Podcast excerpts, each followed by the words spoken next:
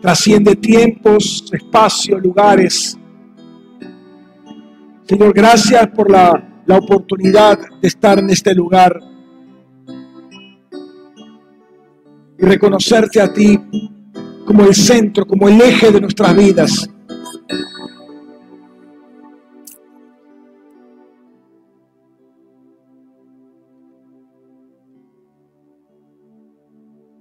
Señor, gracias porque nos permite formar parte de, esa atmósfera celestial que gira alrededor tuyo, que gira alrededor de tu trono. Ahí donde están los cuatro seres vivientes, donde están los 24 ancianos, donde hay multitud, miríadas de miríadas de ángeles. Tú nos has posicionado en lugares de privilegio.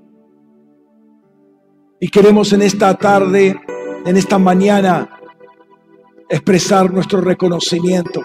Y así como los ancianos arrojaban sus coronas delante de ti, Señor, queremos nosotros en esta, en esta mañana también rendirnos completamente. Reconocerte que tú eres el centro, el centro de nuestras vidas, Señor.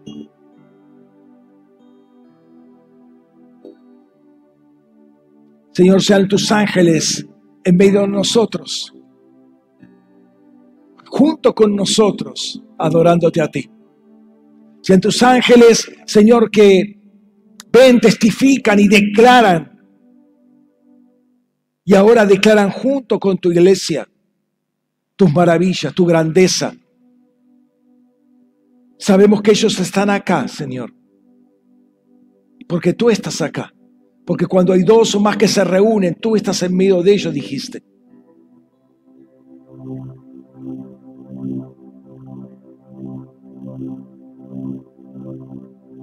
Señor, y tu palabra que corra por medio de tus ángeles, tus mensajeros, que corra sin conocimiento de límites, a donde tú digas que tienen que ir, Señor, y sea recibida esta palabra.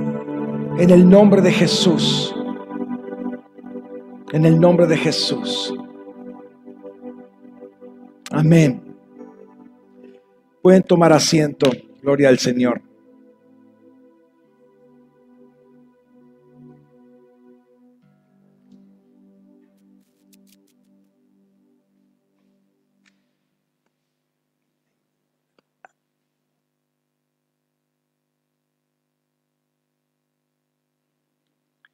Amén.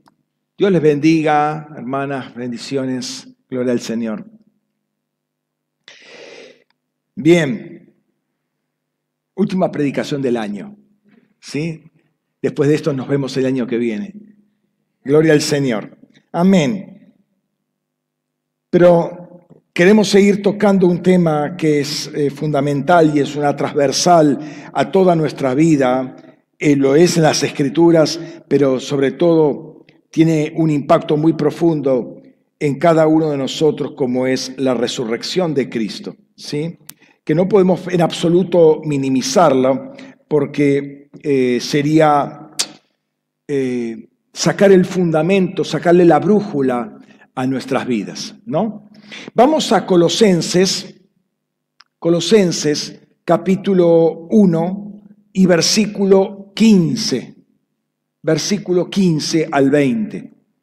Colosenses 1, 15 al 20. Dice, Él es la imagen del Dios invisible, el primogénito de toda la creación, porque en Él fueron creadas todas las cosas, en los cielos y en la tierra, las visibles y las invisibles, tronos o dominios o principados o potestades, todas las cosas han sido creadas por Él y para Él. Y Él es antes de todas las cosas y todas las cosas subsisten en Él. Y Él es la cabeza del cuerpo, de la iglesia. Él es el, el principio, el primogénito de los muertos, el que para que en todo tenga Él la preeminencia, por cuanto agradó eh, que en él habitara toda la plenitud, y por medio de él reconciliar consigo todas las cosas, así las que están en la tierra como las que están en los cielos, haciendo la paz por la sangre de su cruz. Vamos a leer hasta ahí. Y como les decía, estamos viendo diferentes aspectos de la resurrección, pero no desde un punto de vista teórico, teológico, sino cómo se aplican cada una de esas cosas a nuestra vida, cómo es hoy nuestras vidas por causa de esa resurrección, cómo esa resurrección define nuestras vidas, orienta nuestras vidas.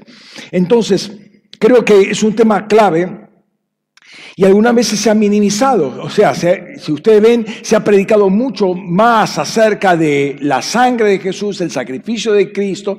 Sí se ha mencionado, sí se cree en la, en la resurrección, pero proporcionalmente se ha hablado menos, aún en la iglesia evangélica se ha hablado menos de la resurrección que de la de la crucifixión, ¿no? Entonces nuestra vida comienza a tener rumbo, tener sentido, tener propósito por causa de la resurrección. Ese es el punto. Empieza a tener propósito una vez que renacemos nosotros. ¿Pero por qué renacemos? Porque Él resucitó.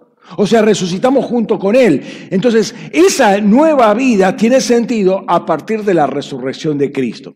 Pero también toda la creación encuentra propósito en la resurrección de Cristo. No solamente nuestra vida, toda la creación. Antes de la, ah, antes de la resurrección de Jesucristo, la creación podría, decir, podría decirse hipotéticamente que le falta una pieza. Hay algo que no cierra. ¿Sí? Algo que no encaja y podíamos dar vueltas y vueltas y vueltas y no entender qué es lo que le falta a la creación. Pero claro, eh, gloria a Dios, eh, Pablo habla de que hay un misterio escondido. Y hay un misterio escondido desde antes de la fundación del tiempo a ser revelado en este momento que justamente es Cristo. Vamos a Efesios capítulo 3 versículos 8 al 12. Y a mí, que soy menos que el más pequeño de todos los santos, me fue dada esta gracia de anunciar a los gentiles el Evangelio de la inescrutable riqueza de Cristo y sacar a luz cuál es el plan, noten, sacar a luz cuál es el plan del misterio escondido de los, desde los siglos en Dios, está escondido en Él, que creó todas las cosas para que la multiforme sabiduría de Dios sea dada a conocer ahora por medio de la iglesia a los principados y potestades en los celestiales, conforme al propósito de las edades que hizo en Cristo Jesús nuestro Señor, en quien tenemos seguridad y derecho de entrada con confianza por medio de su fe. Entonces, ese Cristo, ese Cristo era el misterio escondido. Era la pieza que faltaba y es lo que une todas las cosas, lo que da sentido al todo completo y a cada una de las partes que trabajan para ese todo completo. Pablo tuvo la gracia de recibir eso que dice ahí, de anunciar a los gentiles el Evangelio de las inescrutables riquezas de Cristo. No se pueden medir, no se pueden valorar, no se pueden... Eh, eh, discernir la cantidad de riqueza que hay en Cristo. Y dentro de esa riqueza de Cristo estaba el plan escondido, misterioso, estaba escondido y estaba escondido en Dios. Él es el que abre el corazón de Dios, el que eh, da a conocer las cosas que estaban en el corazón de Dios. Y esto estaba escondido en Dios. Y qué impresionante que Dios abra el corazón a los hombres. Por lo general decimos eh, que tenemos que abrir nuestro corazón a Dios, pero el primero que abre su corazón es Dios hacia nosotros, porque descubre los secretos escondidos desde, antes, desde los siglos que estaban escondidos en Dios, lo abre para nosotros. Lo abre y lo manifiesta como dice la Escritura. Fíjate en 1 Corintios capítulo 2, 9 al 12. Dice antes bien, como está escrito, cosas que ojo no vio, ni, oído yo, ni ha subido en el corazón de hombre, son las que Dios preparó para los, aquellos, para los que lo aman. Y Dios no las reveló por medio del Espíritu, porque el Espíritu todo lo escudriña aún las profundidades de Dios. Pues ¿quién de los hombres sabe lo íntimo del hombre, sino el espíritu del hombre que está en él. Así también nadie ha conocido las cosas de Dios, sino el espíritu de Dios, y nosotros no hemos recibido el espíritu del mundo, sino el espíritu que viene de Dios, para que sepamos lo que Dios nos concedió gratuitamente. Entonces Dios preparó la apertura de su corazón para aquellos que lo aman. Y acá está la clave. El amarlo es lo que es la llave que uno tiene para que abrir el corazón de Dios y que Dios manifieste todas esas cosas que tiene ahí. Lo que hay allí, lo profundo de su corazón, es tomado por su espíritu y impartido a nuestro espíritu. La clave, vuelvo a repetir, la llave es amarlo. Lo que ojo no vio, ni oído yo, ni subió al corazón del hombre, lo que Dios tiene preparado para aquellos que lo aman. Entonces, el, eh, eh, amarlo a Dios eh, es, es la llave.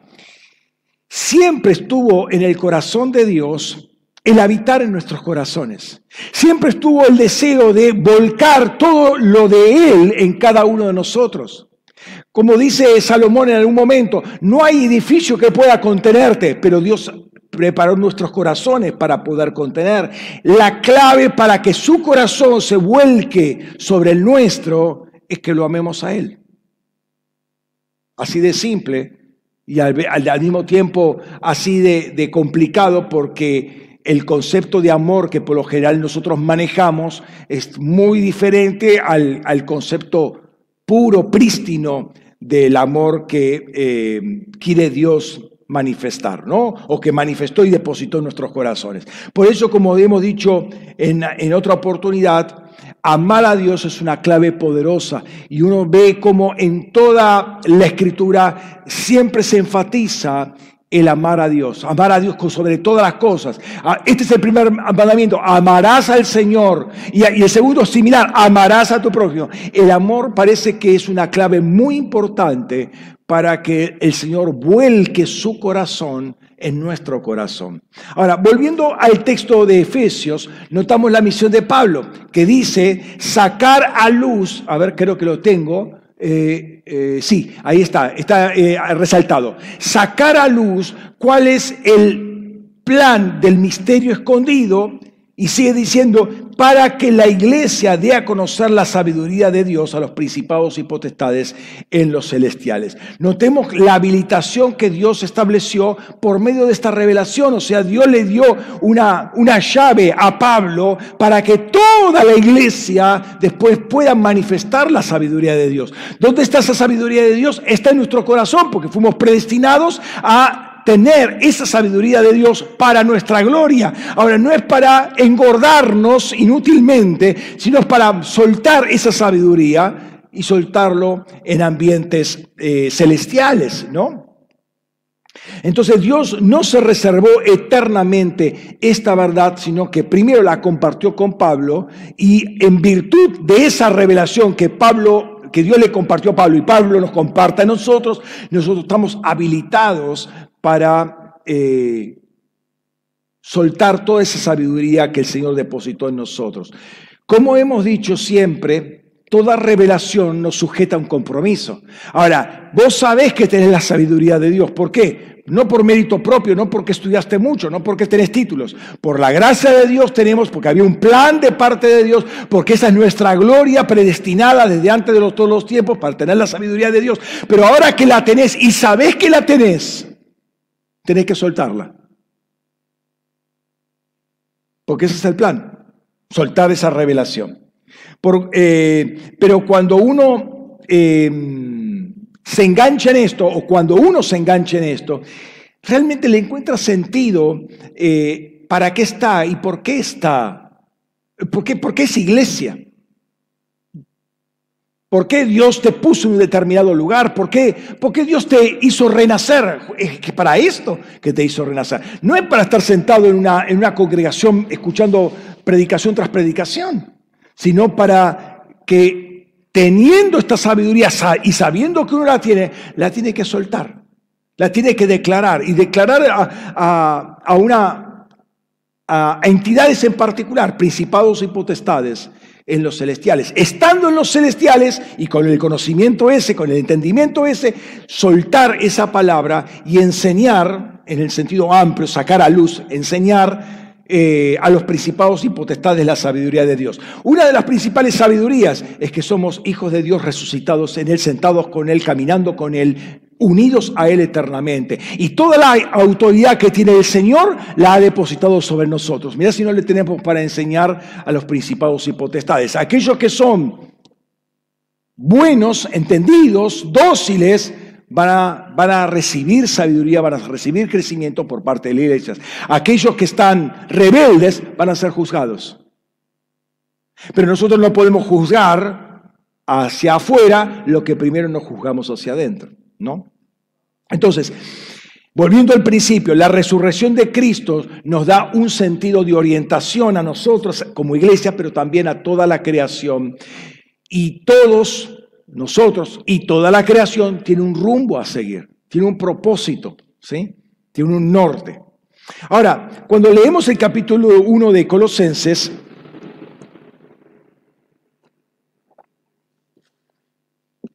esa oración que Pablo hace muy tremenda, con mucha revelación. No, no es una oración chata, una oración así, eh, con palabras, con frases hechas, con palabras repetitivas, sino algo riquísimo en revelación. Muestra a Cristo de una manera muy tremenda. ¿sí? En, la, primera eh, oración dice, Él es la imagen del Dios invisible, el primogénito de la creación. Hermano, acá hay es tremendo lo que está diciendo. Acá resuelve muchos problemas del Antiguo Testamento. ¿Sí? Nosotros, eh, ¿Por qué Dios no quiere que nos hagamos imagen de nada que está en los cielos, arriba en los cielos, abajo en la tierra o en las aguas debajo de la tierra? Porque Dios ya tiene una imagen. No tenemos que enseñarle a Dios cómo es la imagen de Dios. Él ya nos creó a nosotros. Nosotros primariamente somos la imagen de Dios. Ahora, lamentablemente, Adán desperdició esto. Desperdició ser el embajador, el reflejo de Dios en la tierra, el reflejo visible de Dios en la tierra. Lo despreció. Y estropeó la imagen. Pero Dios no se quedó sin imagen porque estaba el Hijo todavía. Entonces, eh, Adán despreció esto. ¿sí? Y Jesús le va a decir a Felipe, tanto tiempo estuve con ustedes y todavía no me conocen, que me decís, mostrame al Padre. El que me ha visto a mí, ha visto al Padre. ¿Se acuerdan de Filipenses 14.9? Eh, Entonces, verlo a Jesús en carne era verlo a Dios mismo, porque era el Hijo encarnado. Y notemos que no habla eh, necesariamente de fisicalidad. Es decir, la encarnación te hace visible a Dios, pero no es que lo visible es Dios. Vos visiblemente, y esto es lo que pasó eh, con, la, con la gente de ahí, no podía concebir un Dios visible. Yo lo que veía era un hombre.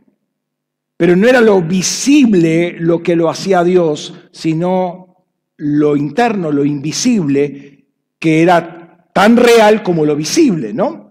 Dice eh, en 14.10, va a decir en Juan 14.10, no crees que yo estoy en el Padre y el Padre está en mí, las palabras que yo os digo, no las hablo por mi propia cuenta, sino el Padre que mora a mí hace las obras. O sea, no está hablando propiamente, o sea, la, la encarnación, la fisicalidad de Cristo, sí hace visible algo, pero lo interno de Jesús, el Padre que estaba en él, era el que hacía las obras.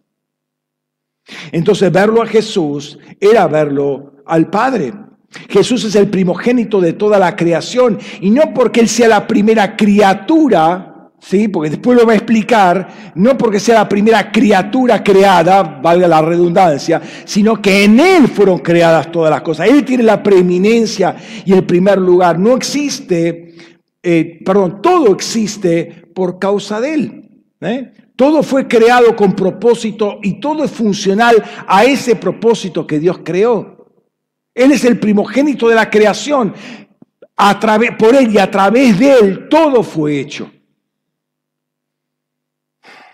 Y Él sostiene todas las cosas. O sea, todo el, universo se mantiene unido, te mantiene yendo hacia un determinado lugar y sabemos que desde la, desde la física, desde la astronomía, todo está en movimiento, pero está en forma caótica. ¿Por qué? Bueno, sí, la, la ley de la gravedad, el electromagnetismo está bien, todas esas leyes físicas están, pero todo se sostiene por el Señor. Él es el que da sustento a todo, el que sostiene todo. Y si hay las leyes, las leyes las sostiene el Señor también. No me vas a decir por un, signo de multiplicación, un signo de suma, una raíz cuadrada y un igual, todo está sostenido por la matemática. No, por la matemática no sostiene nada. Él es el que sostiene a la matemática.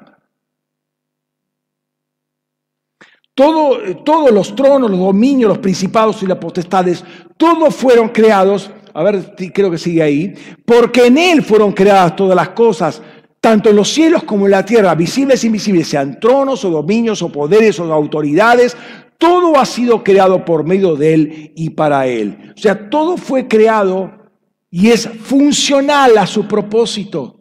Todos estos tronos, dominios, poderes, autoridades, todo, absolutamente todo, fue creado a fin y para realizar el propósito de Dios. Que todo esto haya caído es otra cosa. Porque ciertamente los principados, tronos, autoridades, potestades hoy están opuestos a Dios, están opuestos al Evangelio, al, avance de la iglesia, está opuesto a la iglesia. La, gente se opone a la iglesia, le habla de la Biblia y ya se le paran los pelos. ¿Por qué? Porque cayeron, pero originalmente Toda la estructura de estos principados y potestades era afín al propósito de Dios. Pero dice, y sigue diciendo ahí, y Él es antes de todas las cosas. Eh, perdón, próximo versículo creo que es. A ver. Eh, todo existió por Él y sin Él nada de lo que existe existió. Ahí, pero eso es el Evangelio de Juan. ¿Sí? Sí. Ahí eh, no es Colosenses 1.16, sino eh, Juan 1.3. Eh, Todo existió por Él y sin Él nada de lo que existe existió. Él mantiene todas las cosas unidas, ¿sí?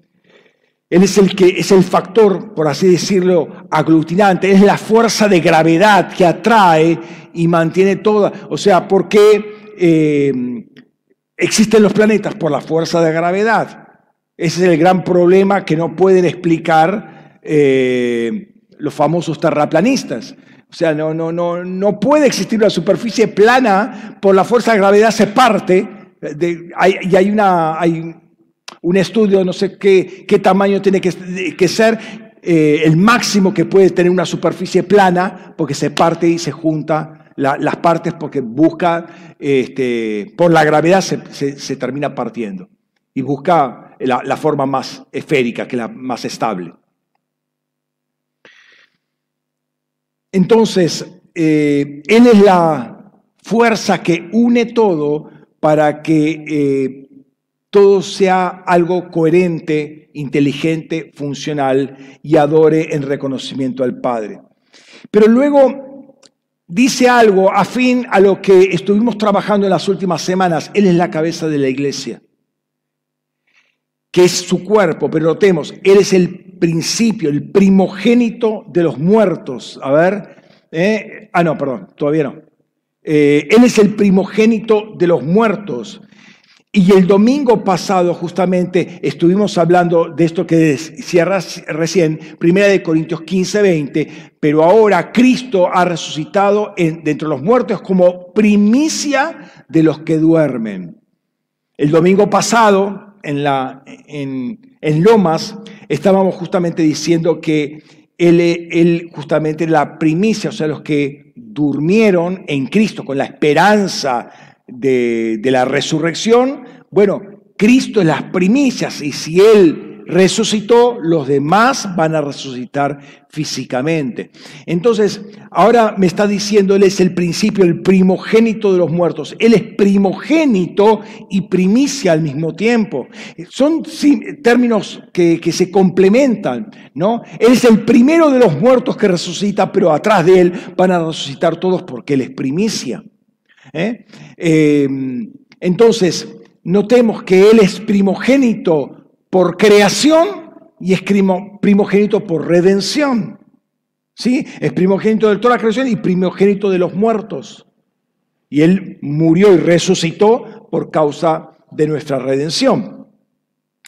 Entonces, eh, Él tiene esa doble primogenitura, por así decirlo, ¿eh? primogénito de la creación y primogénito de los muertos. Y va más allá. Dice, el Padre quiso que en Él habitara toda la plenitud. En Colosenses 1.19 dice, por cuanto agradó que en Él habitara toda la plenitud. ¿Sí? No hay ningún área, por pequeña que sea, que no esté llena de Dios en Cristo. Todo es todo Dios.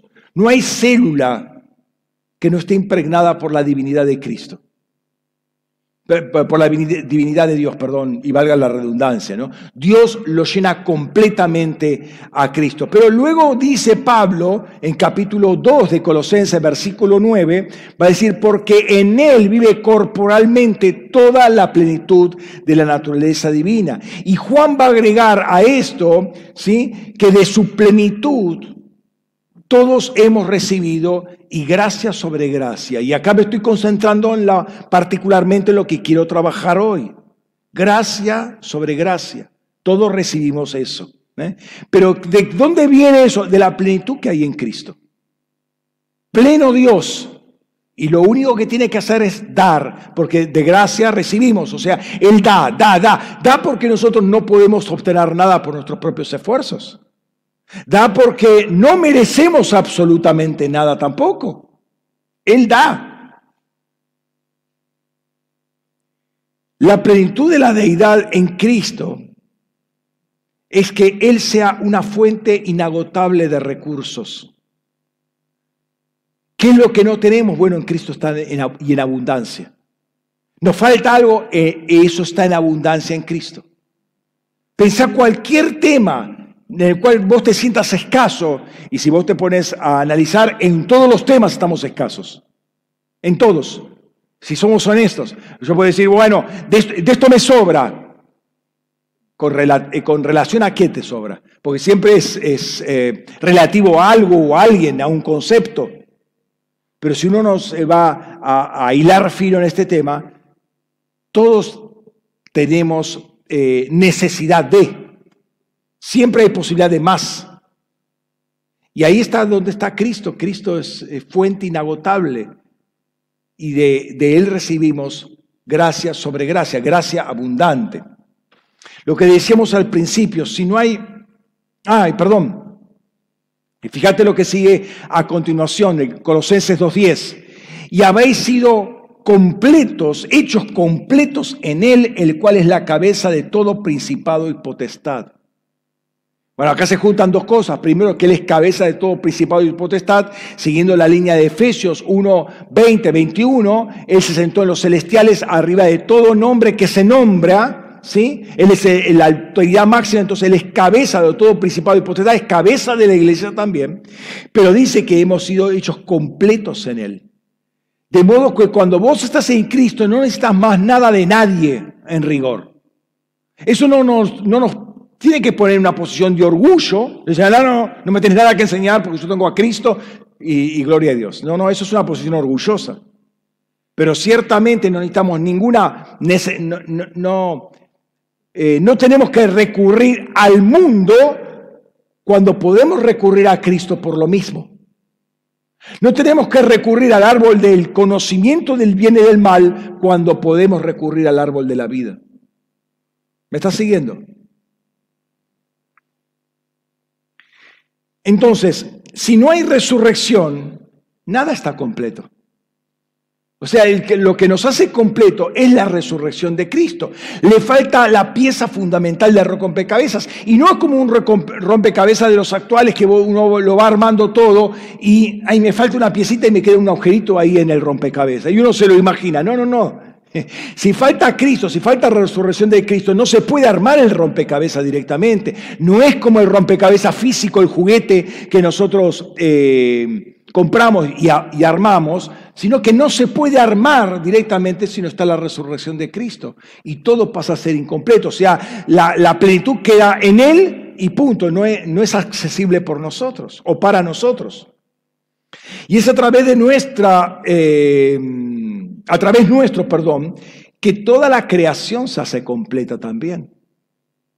Y eso es lo interesante por causa de la resurrección. Pablo va a decir esto, fíjate, Romanos 8, 20 al 21. Dice, porque toda la, perdón, porque la creación fue sometida a vanidad no por su propia voluntad, sino por causa de aquel que la sometió, en esperanza de la creación misma sea también liberada de la esclavitud, de la corrupción a la libertad de la gloria de los hijos de Dios. Es decir, que por causa de la resurrección de Cristo nosotros resucitamos, pero por causa de esa resurrección, toda la creación va a ser liberada de la corrupción.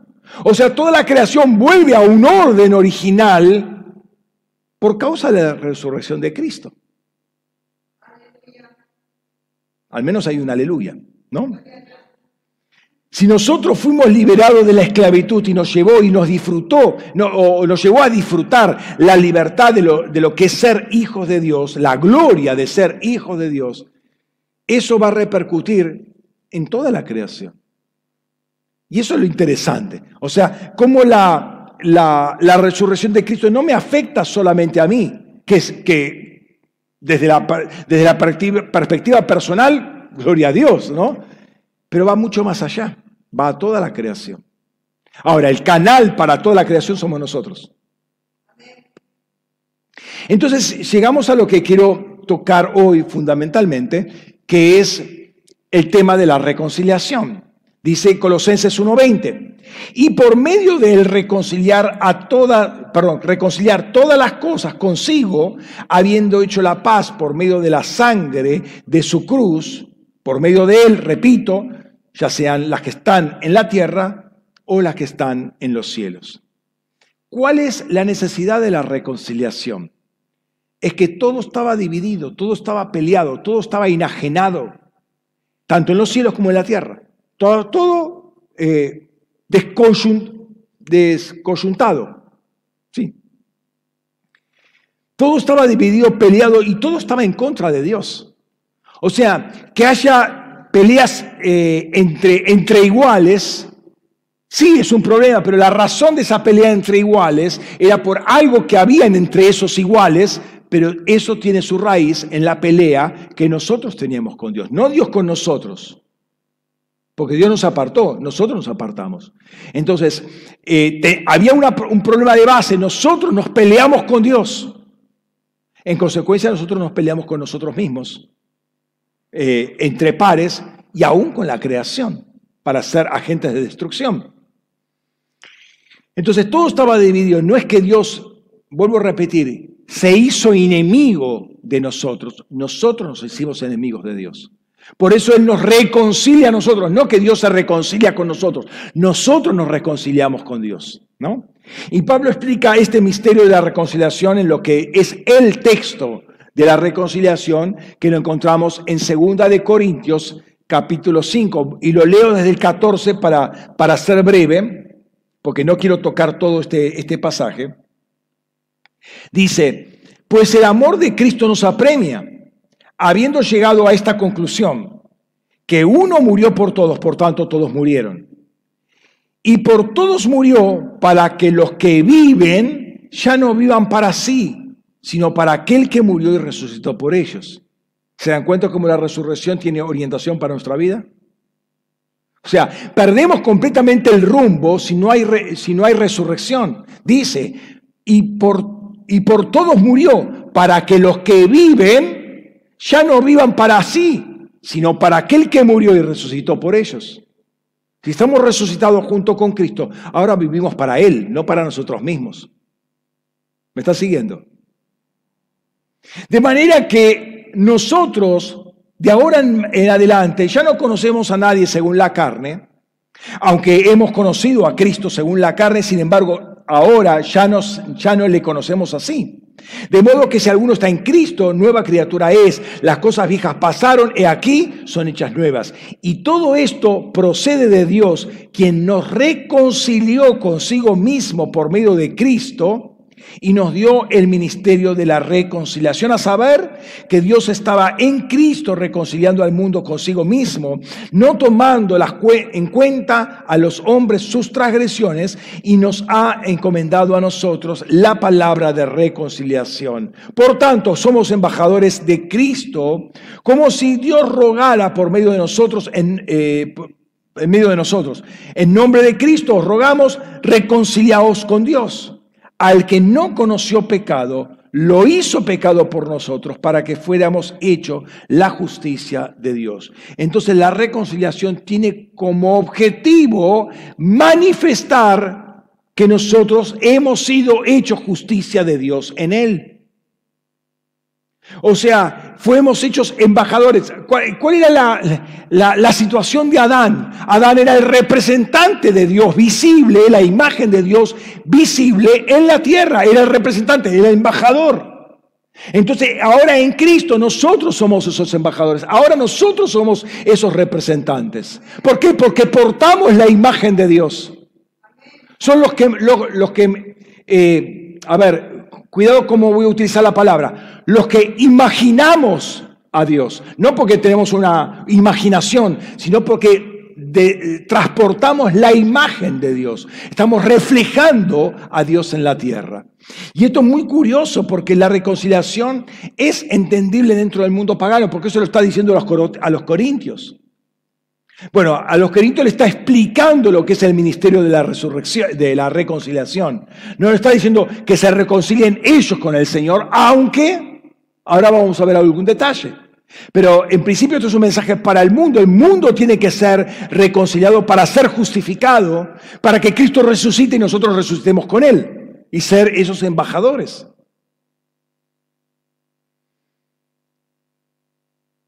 Hay gente en la iglesia que parece no estar reconciliada con el Señor. ¿Cómo es eso, pastor? Algunas veces estamos de acuerdo con algunos pensamientos de Dios. Estoy de acuerdo con lo que Dios dice en este punto, estoy de acuerdo con sus mandamientos, estoy de acuerdo con, su alabanza. Y ciertamente ese es un grado de reconciliación, pero la reconciliación no quiere decir estar de acuerdo con. Porque en rigor eso lo puede ser un pagano. El pagano también puede estar de acuerdo con algunas cosas, al menos algunas cosas. El aspecto moral puede estar de acuerdo el pagano, el filósofo el eticista. Puede estar de acuerdo, pero eso no quiere decir que esté reconciliado. Porque si es por cuestión de estar de acuerdo, hermano, ¿para qué murió Jesucristo? O sea, requiere la muerte y resurrección, requiere el derramamiento de su sangre hasta extinguir la vida para que podamos ser reconciliados. O sea, es algo más profundo que un mero estar de acuerdo con. La eh, reconciliación va eh, más allá de estar de acuerdo con algunos puntos o muchos puntos. ¿sí? Si quiero estar, eh, si quiero ser reconciliado con Dios, no puedo pensar que un tercero me está evitando que yo sea reconciliado, entonces yo le tengo que echar la culpa. No, yo no puedo porque aquel, aquella me hizo esto, me dijo aquello, me pensó. No, no, para, para, perdón. Jesús murió en la cruz para reconciliarte, no para ver si estás peleado con el otro o, no y el otro tiene la culpa. Entonces son todas excusas, pero a ver, o, tiene una gran confusión esta persona, o no sé si está reconciliado. Porque cuando uno entiende qué es la reconciliación, que Dios hizo paz con nosotros, eh, nos hizo sus embajadores. Entonces, ¿qué tiene que, tiene que ver un tercero que me pueda hacer algo, que me puede, puede decir A o B?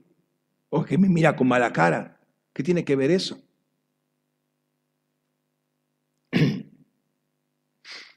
La reconciliación, es el restablecimiento de la concordia y amistad entre dos partes anteriormente enemistadas, particularmente nosotros con Dios. estábamos enemistados. No que Dios estaba enemistado con nosotros, nosotros estábamos enemistados con Dios.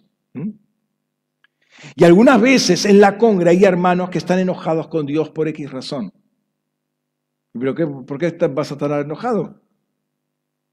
Probablemente porque algo, eh, hay un orgullo escondido, por lo general es un orgullo escondido.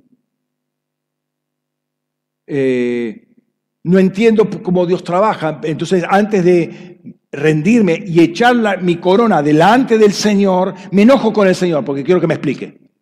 Eh, pero esa no es la forma, porque no es un igual, Dios no es un igual a nosotros. Es el Señor Todopoderoso, el Señor Soberano.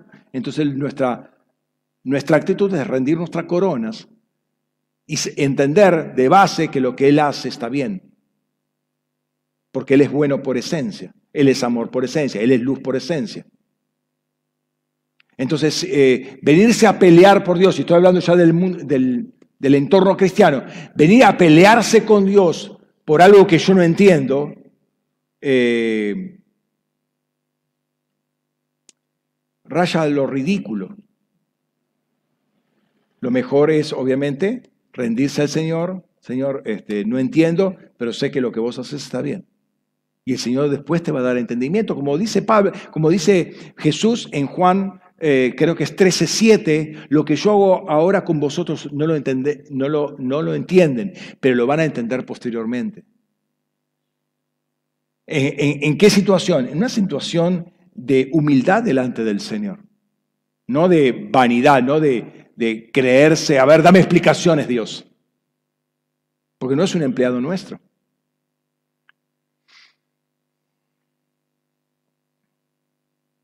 Le digo que la reconciliación es tan profunda y tan inalcanzable por medios humanos que Jesús tuvo que morir, o sea, tuvo que sacar de raíz el pecado, la naturaleza pecaminosa que era la, la fuente de, enemistad con Dios, ¿no?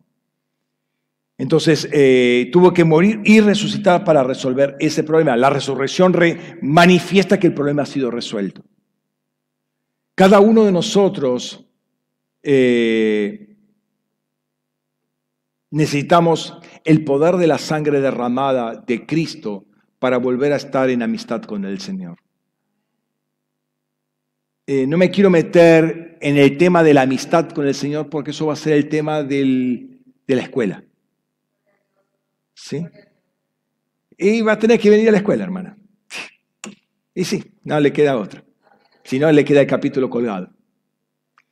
Eh, pero ciertamente el mensaje es para el mundo. Eh, como embajadores de Cristo, nosotros vamos a decirle reconcíliense con Dios. Ahora, ¿qué quiere decir? Eh, reconcílense con Dios, lo, sacuden. No, no, no es cuestión de sacudir. ¿Cuál es el, camino? Eh, reconocer la pecaminosidad, la separación, la raíz de la enemistad con Dios y explicarle cuál es, explicarle, soltar palabras, conocimiento, sabiduría de Dios para decirles, este es el camino. No es que vos te portes bien, no es que eh, vos ahora vayas a la congre y ahí está resuelto el problema. No es ir a la congre, hermano. El problema es reconocerlo a Él como Señor, como el que nos ha reconciliado, que ha requerido el sacrificio de Cristo, el sacrificio de su, de su propia vida, de entregar la vida y morir de la manera que murió para que nosotros fuéramos reconciliados. Y tenemos que ser hechos justicia de Dios en Cristo. Ahora, esto que de alguna manera es conocido por nosotros,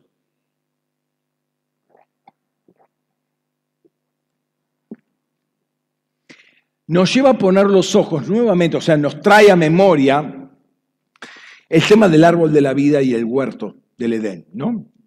Eh, ahí estaba, en el huerto estaba el árbol de la vida, pero serpiente mediante, ellos eligieron comer del árbol prohibido, del árbol del conocimiento del bien y del mal, y el camino al árbol de la vida se cerró y ellos fueron expulsados del huerto para trabajar en la tierra y es la vida que tenemos hasta el día de hoy. ¿no? Fueron expulsados y ese árbol de la vida quedó inaccesible hasta la resurrección de Cristo. Ahí Él, que es el árbol de la vida, entendemos que Jesús es el árbol de la vida, eh, eh, Jesús se hace accesible y todos podemos llegar a Él.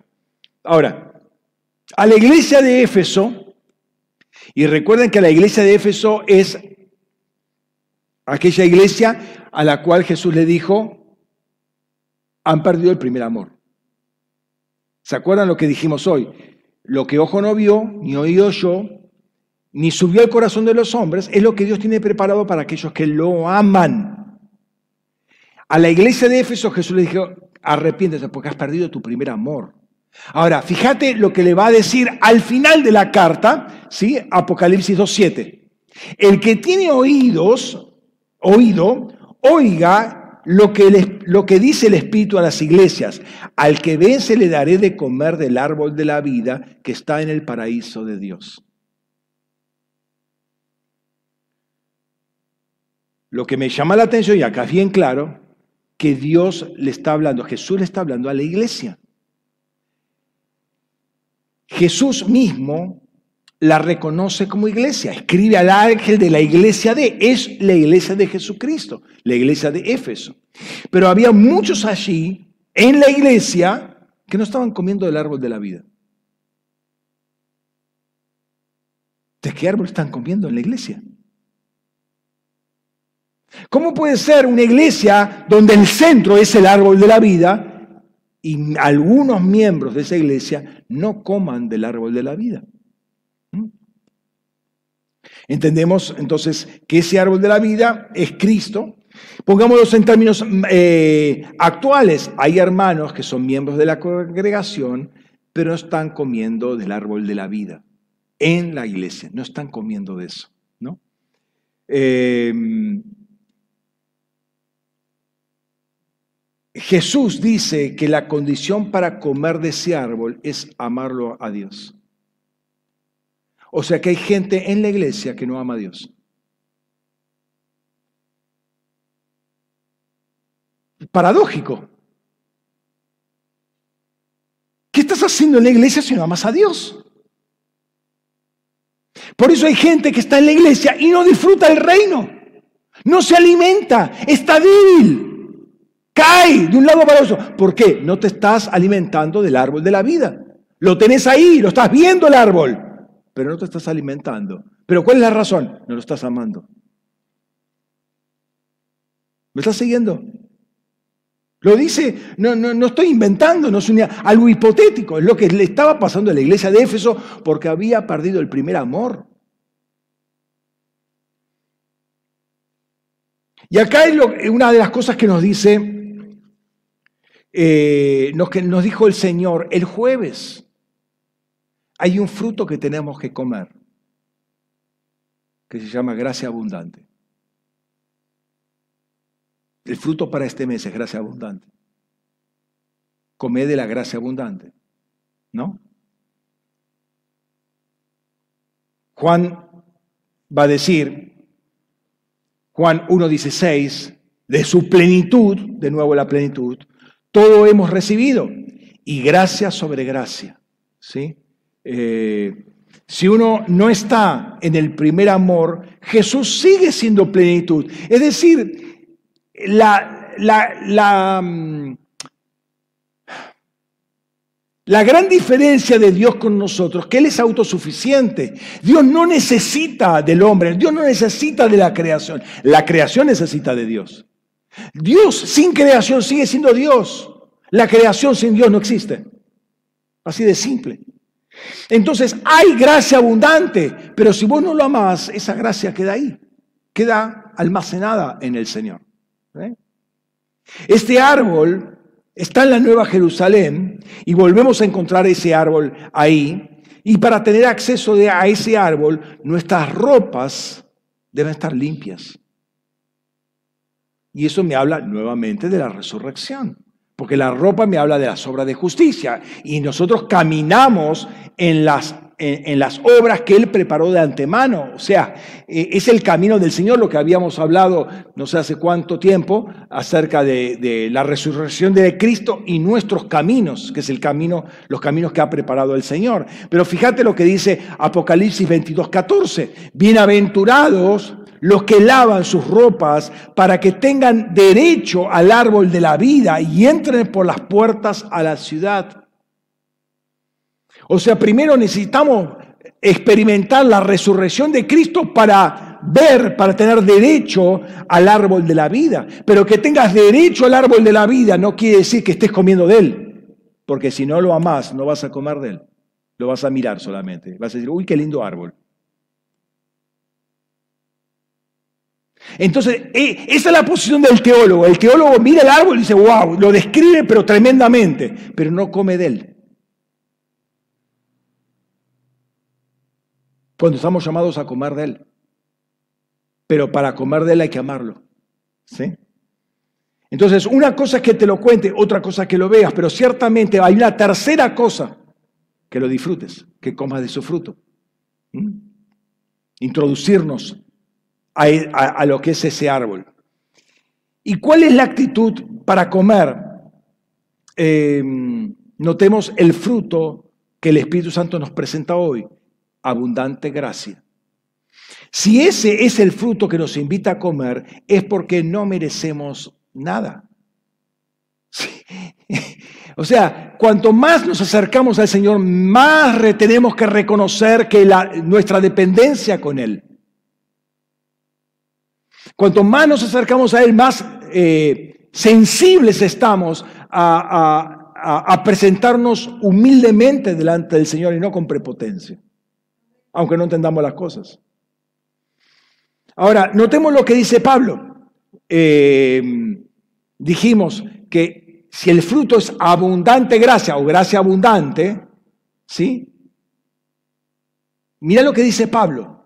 Romanos capítulo 5, versículo 20. Dice, así la ley entró por el del, eh, porque el delito, perdón, la ley entró para que el delito abundara, pero donde el pecado abundó, sobreabundó la gracia. ¿Cuándo la gracia sobreabunda? Cuando abunda el pecado. Y esto es bastante complicado, pero entonces, pastor, ¿todos estamos en pecado acá? No. No necesariamente, no creo que sea ese el significado primario en el caso del contexto de la iglesia, porque si no, no es iglesia. Si está sobreabundando el pecado, sobreabunda en el mundo. Pero ¿por qué? ¿Qué es lo que pasa? Eh, ¿Cómo se aplica esto en la iglesia? Entonces, mi primera actitud tiene que ser arrepentirme, eh, presentarme delante de Dios. En, en la vigilia, lo que primero que hicimos es, vamos a presentarnos delante de Dios. Tipo de intercesión. Lo primero que hacemos nos presentamos delante del Señor. Y ahora les voy a explicar por qué es. Porque hay muchas cosas que nosotros no nos damos cuenta. Caminando en el mundo, la tierra de este mundo se nos pega. Y no nos damos cuenta y vamos y seguimos eh, en automático y no bajamos, bajamos un cambio, como se dice, y nos presentamos delante del Señor para que nos limpie. Y ahí salió un chorro de agua que salía de una pared que era el costado de Cristo, para lavarnos. Antes de entrar a una vigilia, nos limpiamos. Entonces volvemos, entonces no, no estoy hablando del el pecado típico del mundo que sobreabunda, pero volvamos a lo que decía 2 Corintios 5:15, por todos murió para los que viven, no vivan para sí, sino para aquel que murió, resucitó. Necesitamos abundante gracia, porque, no, porque vivir para sí, cuando hemos resucitado, no es vivir una vida agradecida a Dios. Y eso es una afrenta bastante seria al Señor.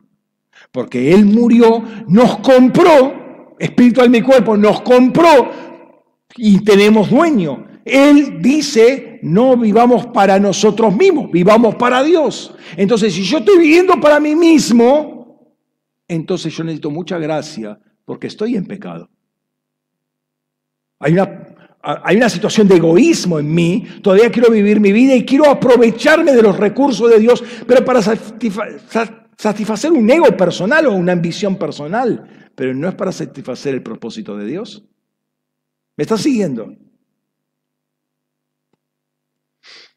No puedo vivir para Él por mis propios medios. Necesito gracia, necesito el poder de la resurrección en mi vida, pero también una, disposición, una actitud de mi corazón para eso. ¿Y cómo adquirirlo? Nuevamente Pablo va a decir, 1 de Timoteo 1.14, dice, pero la gracia de nuestro Señor Jesucristo sobreabundó con la fe y el amor que hay en Cristo Jesús. Pero para nada somos autosuficientes. Si queremos tener los recursos de Dios, tenemos que depender de Dios, de, Jesucristo. Él es el canal para manifestar la fe que necesitamos y para, para manifestar el amor que necesitamos. Él depositó el amor de Dios en nuestros corazones por el Espíritu Santo que nos fue dado, según dice Romanos 5 también, 5.8. Entonces, el amor es una llave, la fe es un conector, pero son dos elementos que se transformen, se, se, unen para transformarme, para unirme a Él y para vivir a Él. De modo que nosotros tenemos que creerle a, a Dios. O sea, es lo que nos va a unir a Él, es creerle a Él, creer en su palabra, aplicarla a nuestra vida, ser rigurosos, ser insistentes, minuciosos con la palabra de Dios. Y aplicarla, ¿no? Que nos entre por un oído y salga por el otro. ¿Cuál es el objetivo de las células que tenemos? Bueno, indagar un poquito más. A mí me tocó esta palabra. Eh, trabajemos esto, hablemos de esto, oremos esta palabra para aplicarla. No, ya se cumplió lo del domingo, bueno, esperamos el próximo domingo la próxima palabra, seguramente va a seguir hablando de la resurrección de Cristo. ¿Y qué, qué quedó? ¿Qué quedó lo anterior? Ah, mira, no me acuerdo de qué se habló.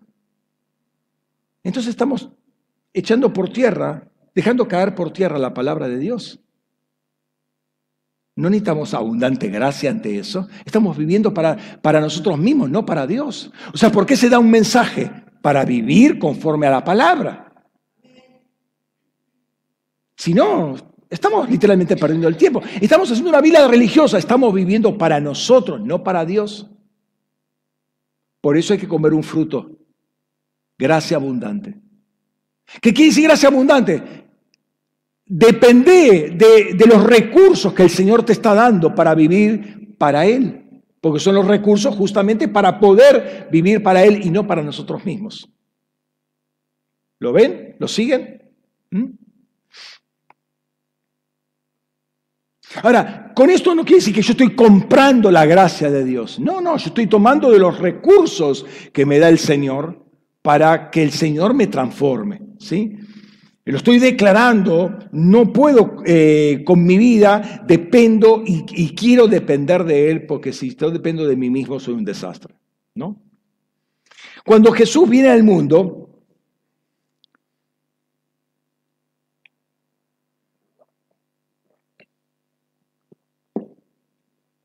cuando Jesús viene al mundo, gracias, eh, se encarna y nace en Belén, eso lo sabemos, y hay toda una escena muy interesante, una escena angelical. Fíjate, Lucas capítulo 2, versículos 8 al 14.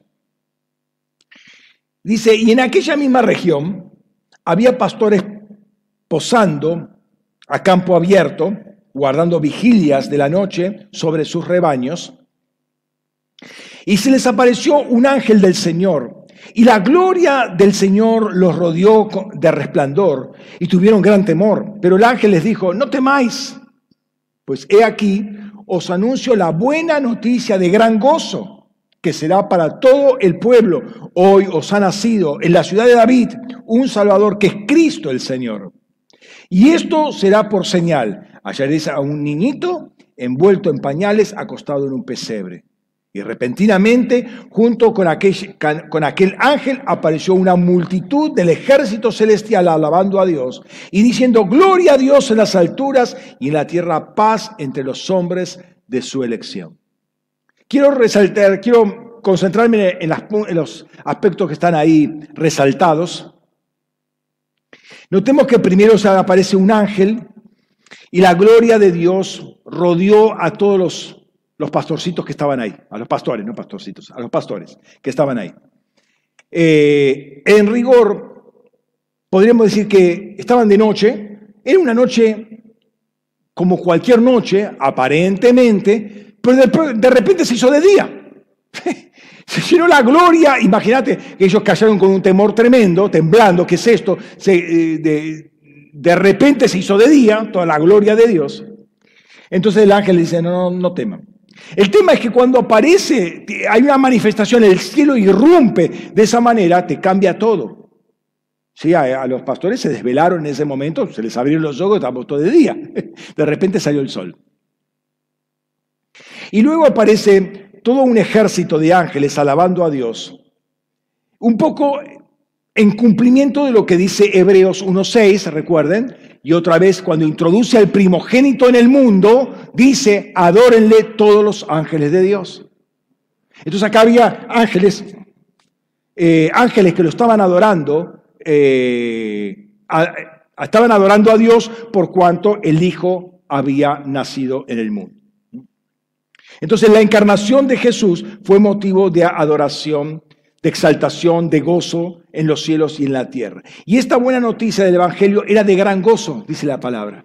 O sea, claro, para una persona que está en prisión, que le abren la puerta de la prisión, obviamente es algo gozoso. Alguien que estaba enfermo eh, y es sanado es algo gozoso. Alguien que estaba atado por algún espíritu es liberado de eso, es producto de gozo. Es que eso es lo que iba a hacer Jesús. Ese es el evangelio que venía a predicar. Entonces quiero detenerme en el último versículo que dice ahí, que es 2.14. 2.14, gloria a Dios en las alturas y en la tierra paz entre los hombres de su elección. ¿Por qué dice en la tierra paz entre los hombres? Estos ángeles no solo están alabando a Dios, sino que están haciendo una declaración de lo que sucede en el cielo y lo que va a suceder en la tierra. O sea, están con esta declaración están uniendo lo que lo que está en los cielos y lo que está en la tierra. Lo están uniendo. Jesús venía a reconciliar, a reconciliar a los hombres con Dios y el hombre tendría paz con Dios. Está, apunta a la reconciliación, lo que iba a ser Jesucristo. Para eso venía como, como bebé, ¿no? Hombres peleados entre sí por diferentes razones, ahora conocerían el amor de Dios y el factor que los va a unir nuevamente y el precio que tiene esa unión que va a ser justamente su vida. Jesús barrería con el problema del hombre y su pecado. Gran gozo para, este, tal vez no lo, entendía la persona común eso, tal vez no lo, no lo entendía, pero el efecto sí iba eh, a causar gozo o el posterior entendimiento. ¿no? Entonces, él cargaría sobre sí mismo eh, todo el pecado de la humanidad para que la humanidad recibiera su shalom, su paz. ¿no? Ahora, eso es cuando Jesús nace. Cuando Jesús está entrando a Jerusalén, para que un par de días después, o cuatro días después, eh, fuera a la cruz, dice lo siguiente.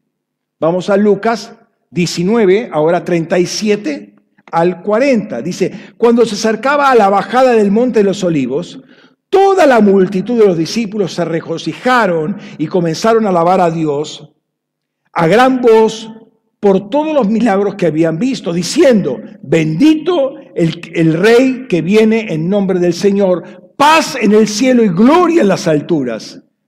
Y algunos de los fariseos de entre la multitud dijeron, maestro, reprende a los discípulos. Respondiendo Jesús dijo, os digo que si estos callan, las piedras clamarán.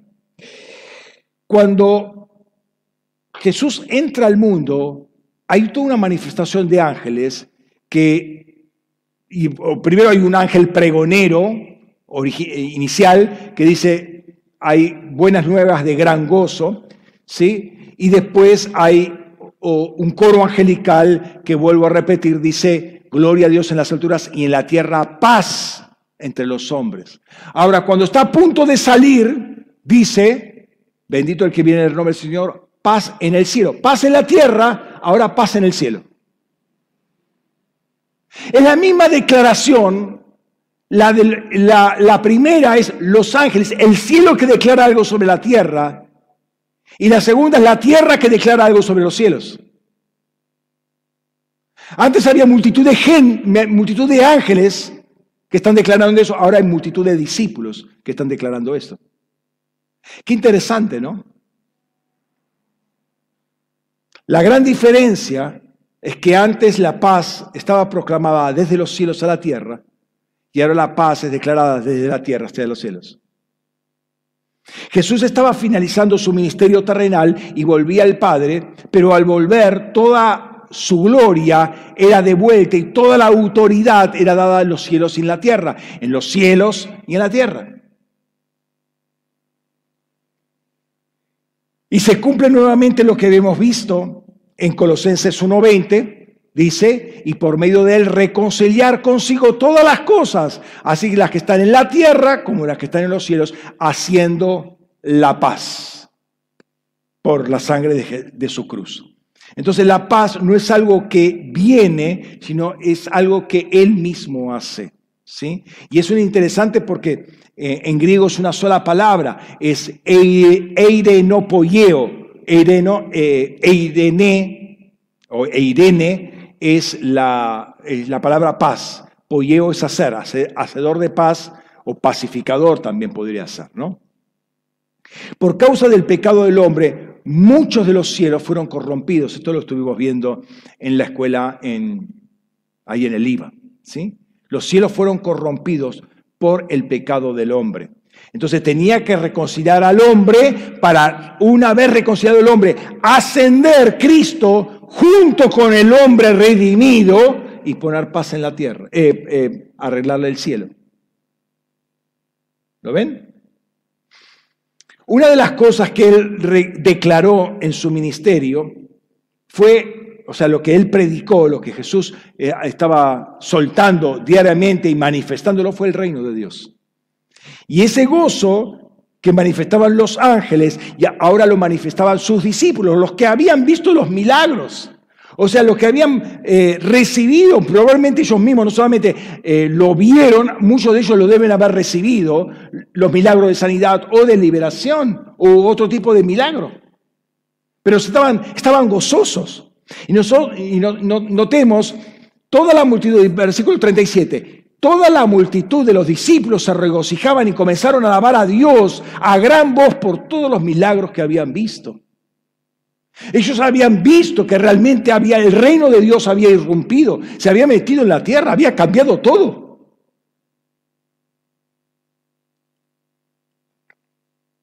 Los únicos que no celebraban ahí eran los fariseos.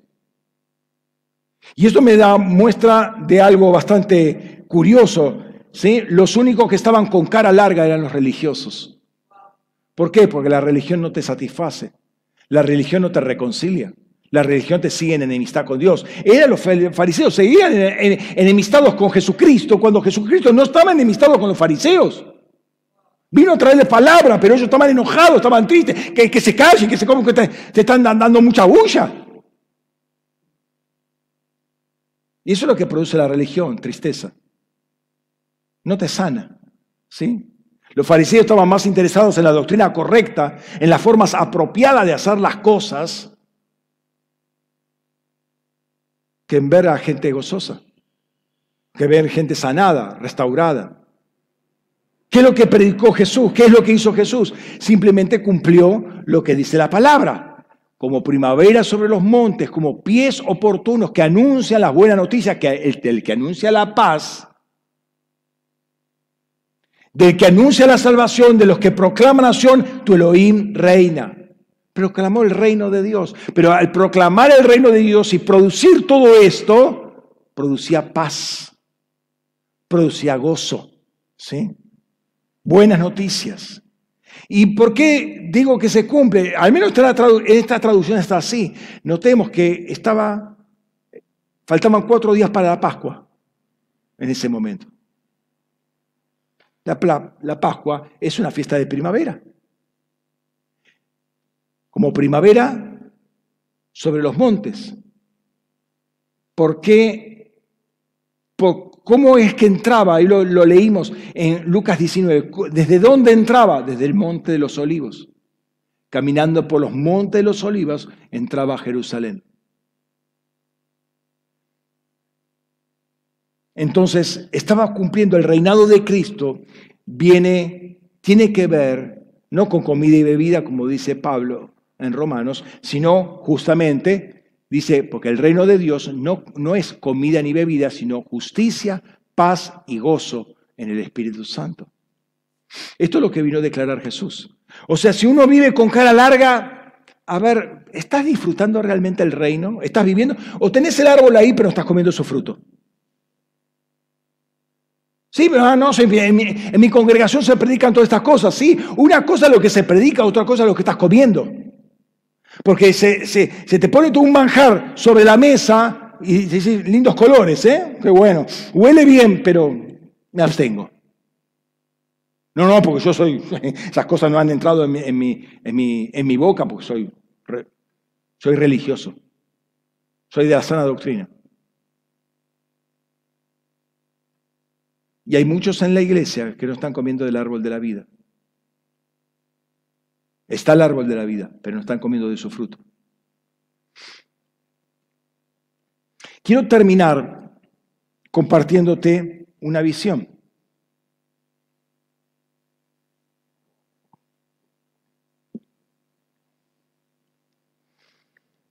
Una visión que el Señor nos dio justamente el, jueves al equipo ministerial. Desde el espacio, en rigor no sé desde dónde, probablemente, y digo yo por decirlo simplemente, porque no, no me dio las coordenadas el señor del GPS espacial donde estaba, probablemente en un punto medio entre la Vía Láctea y la, y la galaxia de Andrómeda, no sé, ¿sí? Me hace ver una constelación que probablemente haya sido la, de Andrómeda, porque lo primero que me, que me, que me vino, que estaba viendo era esa, esa, esa constelación. Majestuosa, girando lentamente, ¿sí? O sea, me, me, aceleraba los tiempos, porque para que se vea una constelación que está girando, uno tiene que andar muy rápido. Toda iluminada, pero toda esa escena, la primera, sensación que daba era de mucha paz, como todo estaba ordenado, ¿sí? Y todo funcionando, todo girando como debía girar, todo en su, en su lugar. Si uno se pone a pensar, cada estrella de una galaxia es un mega reactor nuclear que está explotando y explotando y explotando constantemente. Eso es, eso es lo que es una estrella, lo que es el Sol. Pero hay estrellas que son varias veces, miles de veces, si no millones de veces más grandes que el Sol, ¿no? Pero todo se veía en paz. Había una, suerte de silencio majestuoso viendo ese, esa escena ahí, ¿no? Como diciendo todo, todo, alineado, todo este, ordenado. Y esto ocurre durante un tiempo de adoración, ¿sí? Eh, esa es la galaxia de Andrómeda. Todo el universo gira en torno a ti. Toda tu obra se postra ante tu majestad, ante tu autoridad. Eh, soltando esta adoración, aparece esta visión, ¿no? Y es en un momento percibí que toda esta galaxia era una corte celestial una cantidad muy impresionante de ángeles que giraban alrededor en ese momento, como corte reunida, girando en el sentido de eh, viendo a Dios desde varios ángulos, preguntándole a Dios, etcétera, etcétera, todo en torno al, al Señor. Uno para ver el desarrollo, estaban todos invitados ahí para ver el desarrollo de esa, de esa corte celestial. En segundo lugar, para adorar por cada resolución que Dios hacía. ¿Sí? Porque eh, cuando eh, Dios hace algo, todos los ángeles amén, gloria a Dios. Que, que va a decir, no, no estoy de acuerdo con lo que vas a estar, con lo que estás diciendo o haciendo. No lo van a decir los ángeles, ¿sí? Porque si no, chao, vuelan de ahí. Eh, pero todos estaban alabando lo que Dios estaba haciendo o diciendo. Y tercero, para anunciar o llevar los decretos que de ahí salían, ¿no? Viendo esta escena, justamente, y compatibilizando lo que termino de decir, me viene el texto este de Job 38, 4 al 7, ¿dónde estabas tú cuando yo echaba los cimientos de la tierra? Dímelo si tienes inteligencia. ¿Quién puso sus medidas, ya que sabes? ¿O quién extendió sobre ella cordel? ¿Sobre qué se asientan sus basas? ¿O quién puso su piedra angular cuando cantaban juntas las estrellas del alba y todos los hijos de Dios gritaban de gozo? Y lo más fuerte fue justamente los últimos versículos, la última pregunta sobre qué se asientan sus basas o quién puso su piedra fundamental cuando cantaban juntas las estrellas del alba y todos los hijos de Dios gritaban de gozo, ¿no? Me llamó la atención justamente esto porque todas esas estrellas del alba, esos hijos de Dios eran ángeles. Entonces estos ángeles estaban viendo cómo Dios establecía la tierra y todos alabando a Dios porque estaba armando, formando la tierra, poniendo el fundamento justamente de ella, ¿no? Era interesante, pero volviendo a lo que decíamos al principio, y voy a repetir un poco las cosas que dije hasta, hasta, hasta recién, pero con, con la luz de esta, de esta visión. Por un lado, cuando Jesús nace, aparece un ángel pregonero y después eh, bueno, el ángel pregonero diciéndole eh, las buenas nuevas de gran gozo, ha llegado Cristo Jesús, un Salvador, el Rey, eh, eh, llegó, se encarnó, está en Belén, y después aparece gloria a Dios en las alturas y en la tierra paz entre los hombres de su elección. Entonces, en las alturas, donde se liberó la orden, ¿sí? gloria a Dios, todo dan gloria a Dios, y en la tierra paz va enfocada la, dirección de lo que salió desde esa corte celestial eh, hacia la tierra. Esto no nos debe sorprender porque a partir inclusive de la creación del hombre, hagamos al hombre a nuestra imagen y semejanza, que estaba Dios junto con, junto con una cantidad de ángeles que ya compartían la imagen y semejanza de Dios. Pero los ángeles nuevamente son invisibles, son espíritus. Por eso los ángeles, si bien portan la imagen y semejanza de Dios, no se pueden ver. Por eso Jesús se encarnó, porque antes estaba también como el ángel del Señor, pero se tiene que, se tiene que manifestar, por eso se, encarna. ¿no? Entonces acá se, se, hace, se hace carne, se hace visible, toma una fisicalidad. Y hay una gran cantidad de ángeles en el cielo, pero solo unos pocos pastorcitos ahí en la tierra que reciben ese mensaje y cuando se van se quedan mirando unos a otros. Vamos a Belén a ver esto que pasó. ¿No? Cuando Jesús entra a Jerusalén, el otro pasaje, había una gran cantidad de discípulos gozándose por los milagros de Jesús y dice, estos están diciendo, bendito el que viene en el nombre del Señor, paz en el cielo y gloria en las alturas. Y mi, mi primera pregunta, ¿dónde están los ángeles acá?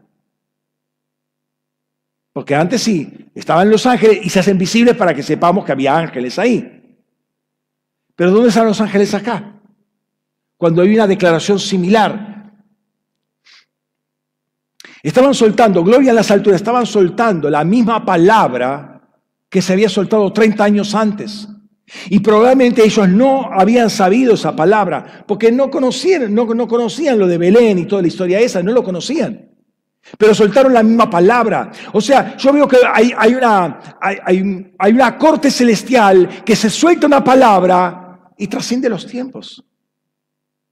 Esa palabra que soltaron en un principio los ángeles, ahora la estaban soltando los seres humanos. Porque había logrado algo, la palabra logró algo en la tierra. Ahora vamos a ver eso. Entonces, la segunda palabra es la declaración de paz en el cielo. Eh, ahora los ángeles estaban recibiendo esto. Qué, qué, interesante, los ángeles están recibiendo una palabra de los hombres. Antes los hombres recibían palabra de los ángeles, ahora los ángeles están recibiendo palabra de los hombres. Fíjate el cumplimiento este. Isaías 55, 10 y 11. Dice, porque como descienden de los cielos la lluvia y la nieve, la lluvia y la nieve es eh, un simbolismo para la palabra y la enseñanza, Deuteronomio capítulo 32, versículos 1, 2 y 3.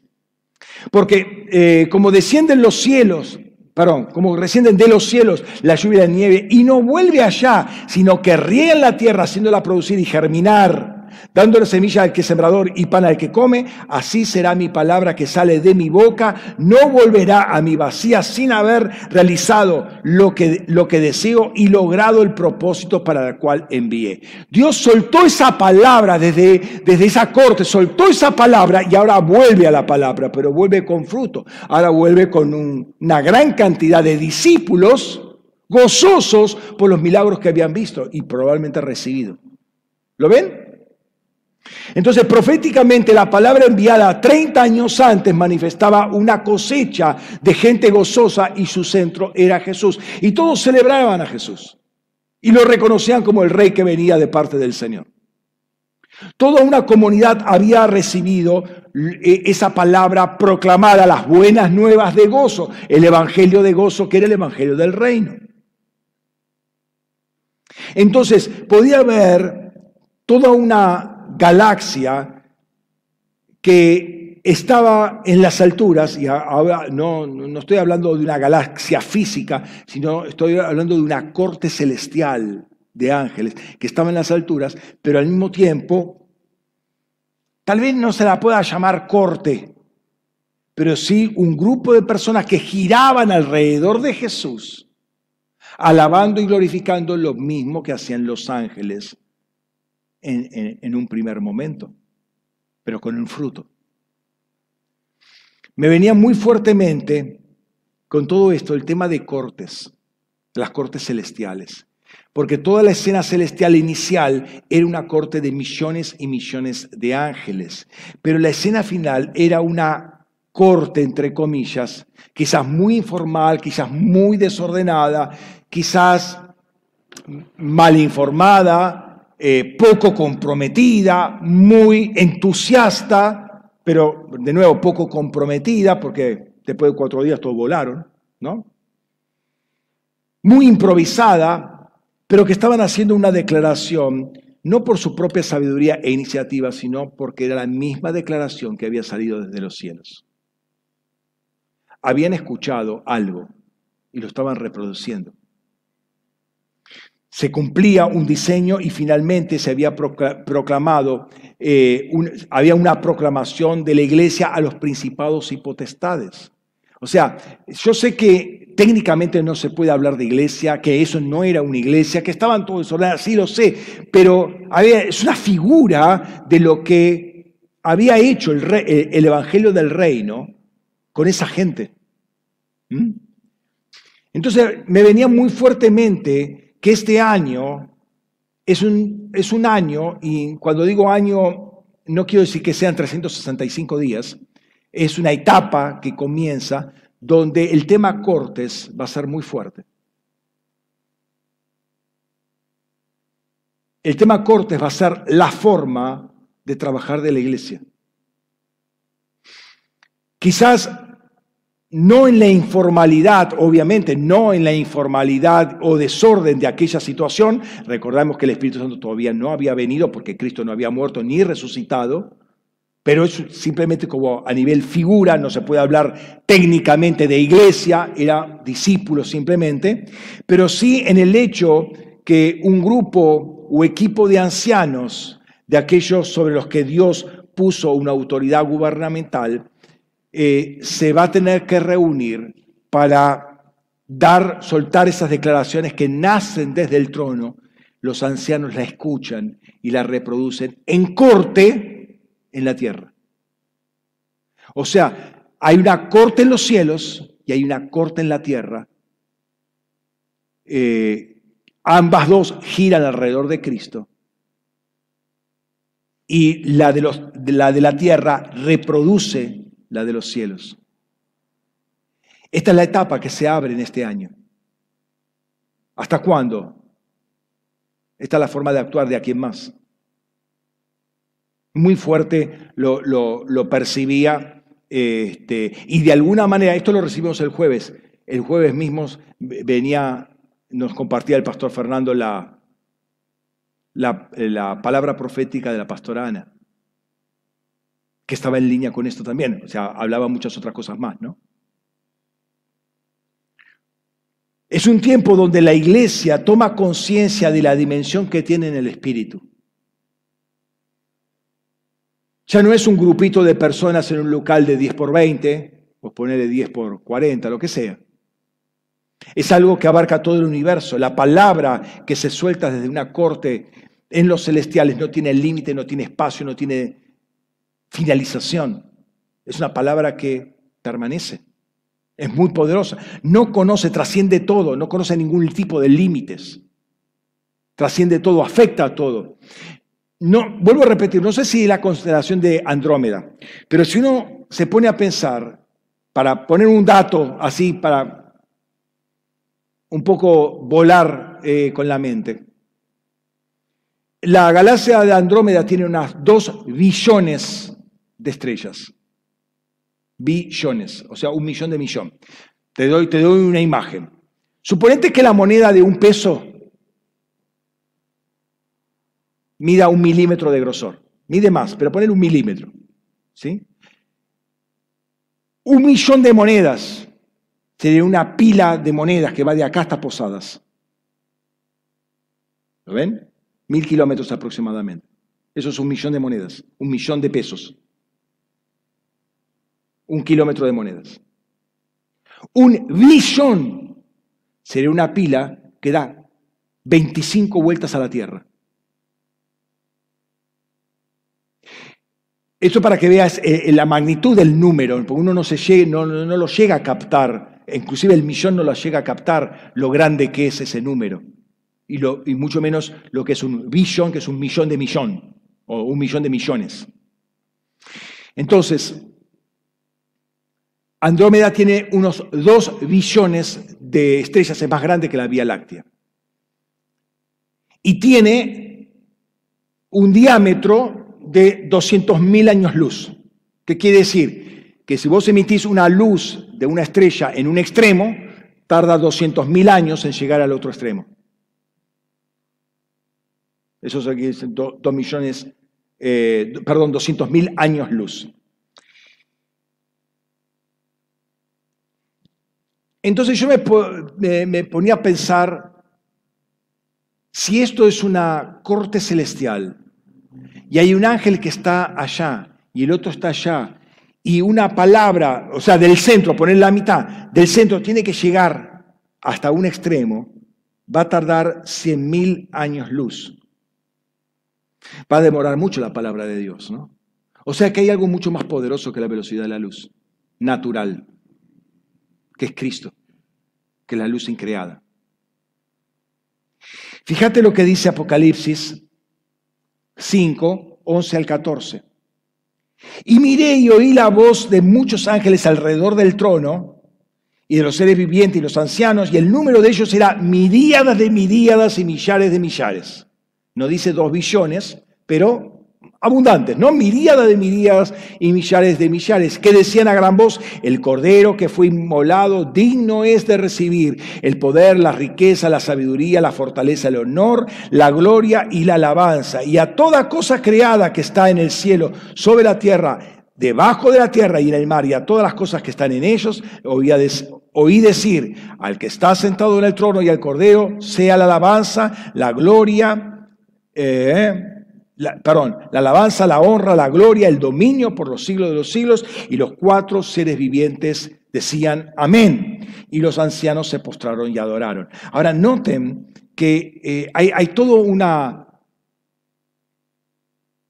una alabanza que se expande, viene desde el centro y se expande a todos y después de, los extremos vuelve al centro porque los, ancianos ahí dicen que se postran y adoran una vez que vuelve esa adoración. Ah, no, no, tardan mil millones de años o cien mil, cien mil años para, para responder. Es todo como instantáneo. ¿no?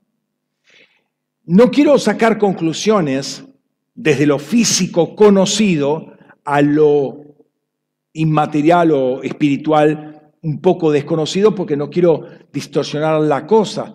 Y el gran problema ocurre cuando queremos explicar lo espiritual con lo natural, porque hay cosas que no, no van a cerrar, aunque se pueden hacer paralelos, pero déjalo ahí como, eh, como una idea paralela simplemente, ¿no? Pero a la luz de lo que ocurre alrededor del trono, una cosa creada en el cielo, eh, una, eh, toda cosa, perdón, toda cosa creada en el cielo, en la tierra y debajo de la tierra, en el mar y en todo lo que hay, o sea, toda la creación daba gloria a Dios. Había una dinámica de ida y vuelta. Y eso es interesante, porque es lo que pasó eh, con el nacimiento de Jesús y con la entrada triunfal. O sea, mandaron una palabra y había una palabra de vuelta, que era la misma, con una transformación, porque ahora venían eh, a dar una información al cielo, paz en el cielo. ¿Por qué? Porque fuimos reconciliados con el Señor.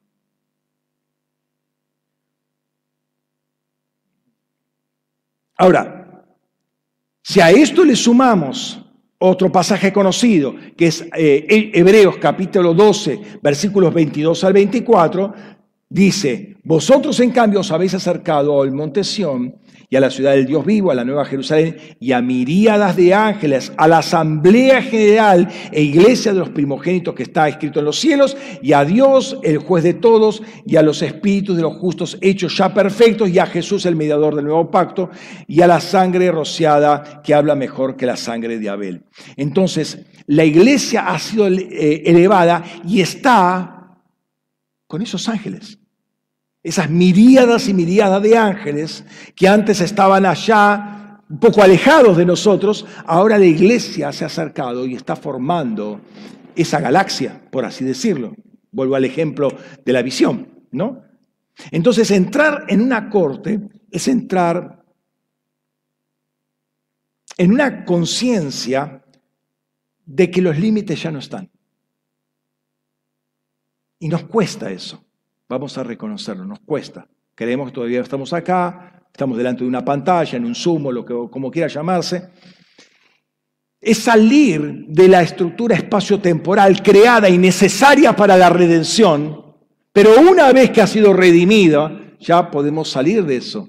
Mientras, ahora, no estoy haciendo un vuelo místico, ¿no? Vamos a quedarnos ahí flotando en el espacio. No, no, tenemos que hablarle a la creación para que siga saliendo. Pero nosotros ya salimos. Nosotros podemos estar en esos ámbitos fuera del marco espacio-temporal y entender que ya no hay más limitaciones en nosotros. Entonces, ese concepto de espacio, o sea, de tamaño, estoy, físicamente rodeado por estas paredes y hay una velocidad, tengo que llegar hasta allá y eso me va a llevar un buen tiempo. Eh, eso tiene que empezar a, a desaparecer. Es decir, tenemos que empezar a reentrenar nuestras mentes em, en, una conciencia de que esos límites ya no están. Como hemos sido entrenados en una situación de límites por causa de nuestro pecado y por causa de la redención también. Pero si nos, si nos posicionó ahora como iglesia en los celestiales, salimos de esas limitaciones. O sea, una cuestión de, mentalidad también, ¿no? Pablo dice que él ascendió, cuando él ascendió, llevó cautiva una cautividad, está hablando de eso. ¿Sí? En Efesios 2.6 estamos sentados en los celestiales con Cristo Jesús, está hablando de eso. En Hebreos, eh, Hebreos 12 está hablando de eso, Apocalipsis está hablando de eso, de salir de esos límites que muchas veces están mentales, porque y no nos y no, no, no podemos llegar a fluir en una intercesión porque tenemos todavía esos límites que no puedo salir de estos cuatro paredes y voy a otro lugar, tengo que ir caminando. O en algún vehículo. ¿Sí? Esta realidad provocó que, o sea, la realidad em, em, de la caída y de la redención provocó que Cristo, em, perdón, lo digo al revés. Esta, em, salida, esta eh, elevación que hace Dios de la iglesia, provocó que la resurrección de Cristo, la provocó la resurrección de Cristo, pero nosotros cobramos más conciencia de esa realidad celestial. O sea, tenemos que eh, em, empezar a entender más la celestialidad de la iglesia que la terrenalidad. Estamos muy acostumbrados a la terrenalidad de la iglesia, que tiene su grado de validez. ¿Por qué? Porque estamos en la tierra y tenemos que evangelizar en la tierra, pero no nos podemos olvidar de la celestialidad, que estamos en los celestiales. Y eh, entrenar nuestra mente en el tema celestial. A ver, el domingo pasado estábamos hablando de conocer a la gente en el Espíritu. La mejor lugar donde conocer a la gente en el Espíritu es en las intercesiones. Y honestamente hay gente que no la conozco en el Espíritu, porque nunca está. ¿Están ahí? ¿Están escuchando? Hola, ¿están ahí? Hola. No, las conozco en el espíritu. Entonces, ¿cómo te vas a entrenar, hermano? Se abre una puerta tremenda este año para estar trabajando en cortes. Hace más de cuatro o cinco años que trabajamos, estamos trabajando en intercesión todos los miércoles. ¿Por qué estás desperdiciando esa herramienta? Abundante gracia. Estás, tenés el árbol en, en medio de la congregación y estás comiendo de su fruto. ¿Se dan cuenta?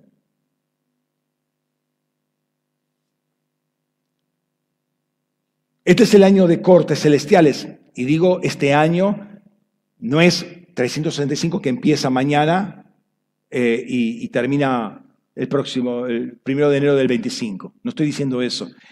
estoy hablando de una etapa que empieza mañana o en Pascua, como quieras. Si es en Pascua mejor, porque tienes tres meses para prepararte.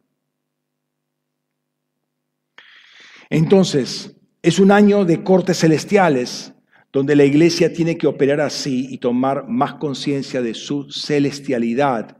Y no es algo, vuelvo a repetir, que va a durar 365 años, 365 días. Es algo que empieza y va a continuar así. La forma que la iglesia tiene que trabajar es en cortes. Ayer fue algo maravilloso. En 15 días empieza Josías allá en Lomas. No hay programa, no había absolutamente nada. Nos metimos en intercesión, el Señor bajó todo. Ya está todo organizado. En tres horas. O dos horas, no me acuerdo cuánto fue. Pero el Señor resolvió todo. Sin mínimo de esfuerzo. Solamente hay que escuchar al Señor, presentarnos delante del Señor pidiendo perdón porque dilatamos mucho la cosa, etcétera, etcétera. Pero el Señor hasta dio las tonalidades de las canciones en que todos tienen que estar en cada día. Miren qué interesante.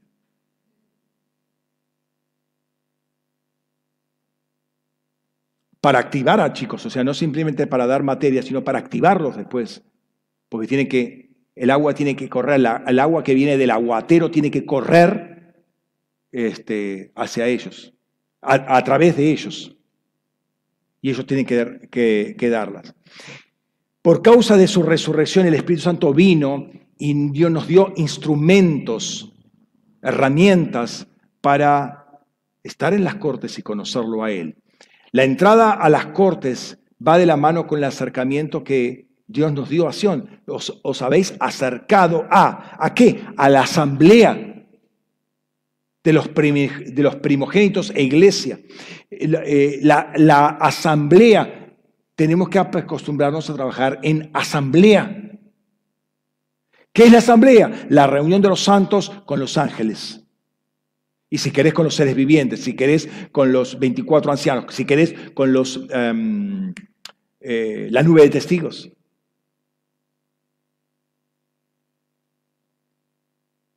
Es más, la, invitación ya la tenés, fíjate, en, eh, en Hebreos 4:16. Por tanto, acerquémonos con confianza al trono de gracia para que recibamos misericordia y hallemos gracia para la, la ayuda oportuna. Sintamos ayudas porque necesitamos gracia. Esto es gracia y misericordia. Es un trono que se nos abre, al cual tenemos acceso 24/7. Entonces, además de este trono de gracia, esta, corte de gracia y misericordia, hay otros tronos también para lo que uno necesite. ¿Por qué? Porque en Cristo está, la plenitud de la deidad. ¿Qué es lo que te falta? Andate a una corte celestial y lo vas a encontrar. Por causa de la redención efectuada, Dios creó una estructura de espacio temporal pero la redención ya se efectuó. Para nosotros ya eh, es una etapa terminada esa. Sí para aquellos que todavía necesitan redención y por eso nosotros podemos estar en ese ámbito, pero hoy nosotros somos personas de dos ámbitos que se pueden dar simultáneamente. Sabemos una cosa, em, los ángeles pueden estar en ámbitos espaciotemporales por un poco de tiempo. Como un delfín puede estar por un poco de tiempo fuera del agua, pero si no muere. El ángel no puede estar mucho tiempo fuera porque causa, queda en rebeldía como los ángeles de Génesis capítulo 6. Pero una vez que nosotros hemos em, resucitado, tenemos la posibilidad de estar en dos ámbitos, como Adán estaba en dos ámbitos, en lo celestial y en lo terrenal al mismo tiempo. Entonces, en lo terrenal es para, somos agentes de reconciliación, llamados a la reconciliación. Estamos en lo, en lo terrenal llamándole a la gente y a la creación toda a que se reconcilie con Dios. Pero al mismo tiempo somos seres celestiales. Lo, primero lo entendemos bien, obviamente, estamos acá. Pero lo segundo es lo que nos tenemos que entrenar y el mejor lugar de entrenarlo es en, eh, en el espíritu, en esa intercesión. Entonces, el ingreso a la corte y la operación en ella, producto de la resurrección de Cristo, nos muestra otra realidad y nos desprende de esta antigua que era solamente algo terrenal. Ahora es doble, terrenal y celestial. Y sabemos que en el espíritu no hay límites. Lo sabemos, pero tenemos que experimentar. No hay limitaciones. En las cortes nosotros nos entrenamos, entre otras cosas, a pensar de la manera que Cristo piensa y pensar en términos de asamblea reunida. Cuando estamos en una corte entendemos que junto con nosotros somos cuatro o cinco, pero no importa, cuatro o cinco seres humanos, pero ¿cuántos ángeles hay? ¿Cuántos ángeles, cuántos seres, eh, perdón, eh, cuántos miembros de la nube de testigos hay ahí presentes?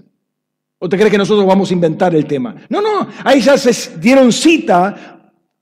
De nuevo, te vuelvo a decir, ¿vos te crees que a nosotros se nos ocurrió hacer una, una intercesión?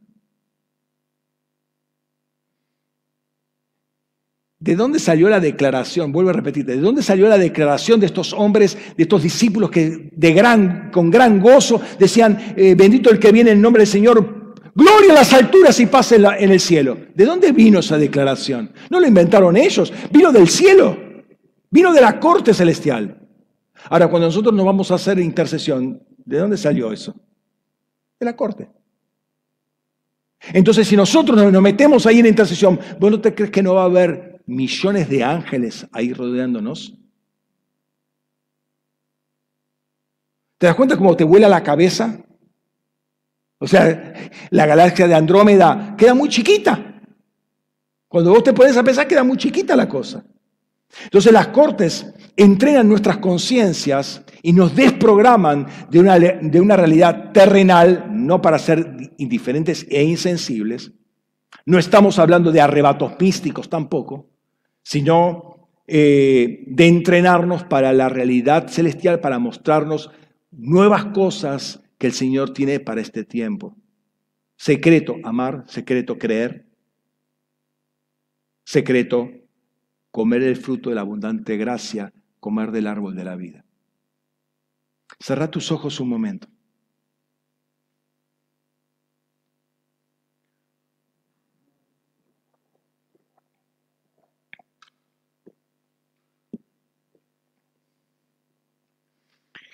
El árbol de la vida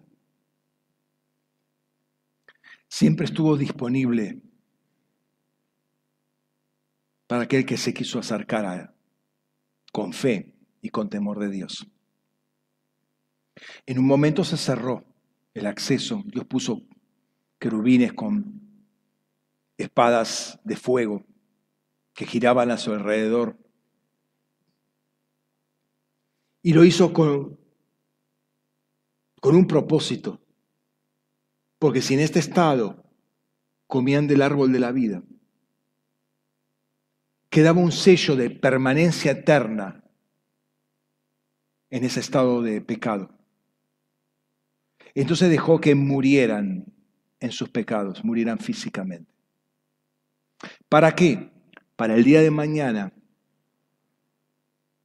traer al Salvador que moriría por ellos y abriría nuevamente el camino a Él, Dice la palabra que Él abrió un camino nuevo y vivo por medio de su, del, del velo que es su carne. Eso produjo, por un lado, la justificación, pero por el otro lado, la reconciliación. Y reconciliados con Dios, Él nos ascendió por medio de la resurrección. Estamos unidos a Él, estamos posicionados en los celestiales y formamos hoy una, una comunidad, una asamblea. Cristo es el centro de toda la creación. Ese árbol de la vida está en medio de nosotros. Y no es simplemente para que brille como brilla el centro de una galaxia,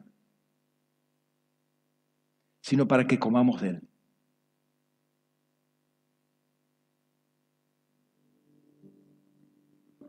No puede ser que el árbol esté ahí y nosotros no comamos.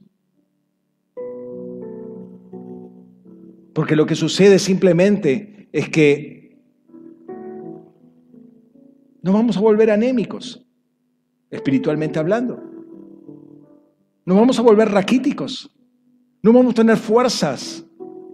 Vamos a estar debilitados. Y vamos a estar tentados a comer de otro árbol.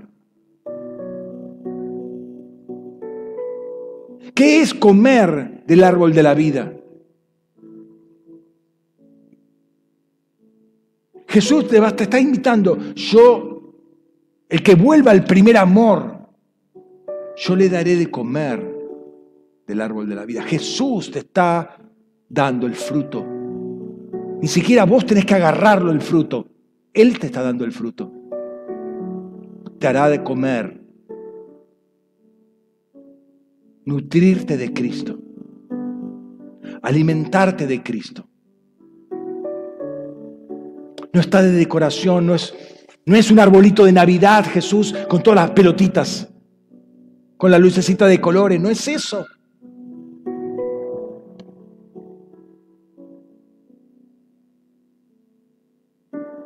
El fruto de este mes, gracia abundante, porque algunos viven para sí y no para Cristo, no para aquel que murió y resucitó.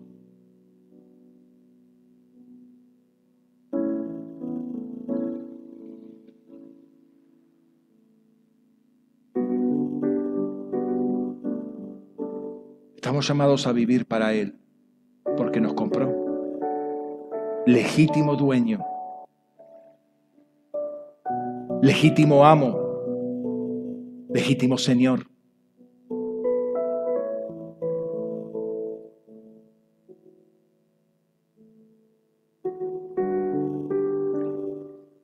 Y la pregunta es, ¿en qué, en qué área, en qué ¿En qué tema? Si se puede contabilizar, si puede ser uno, dos, en estos tres temas, estoy viviendo todavía para mí y no estoy viviendo para el Señor. Permití que el Señor te, así como te quiere extender el fruto del árbol de la vida, te manifieste en aquellas áreas que todavía ni yo está entrenado no gira mi vida alrededor de Él, todavía gira alrededor mío. Quiero seguir viviendo la vida con un compromiso mínimo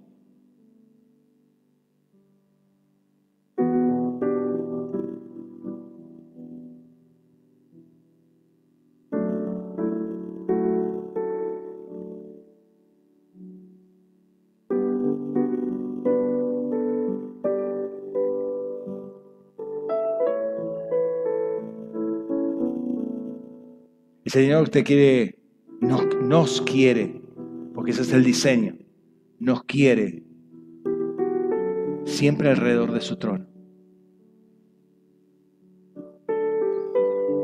Nos quiere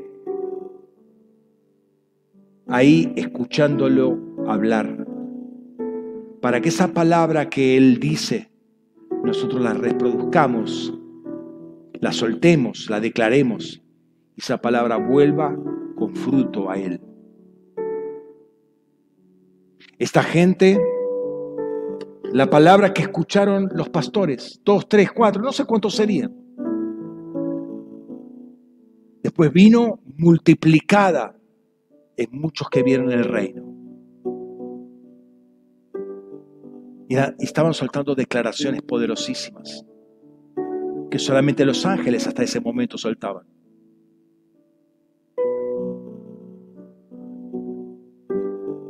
Entonces, me viene esa, esa, expresión de Pablo, ¿no? Si yo hablara lenguas angelicales, pero no tengo amor.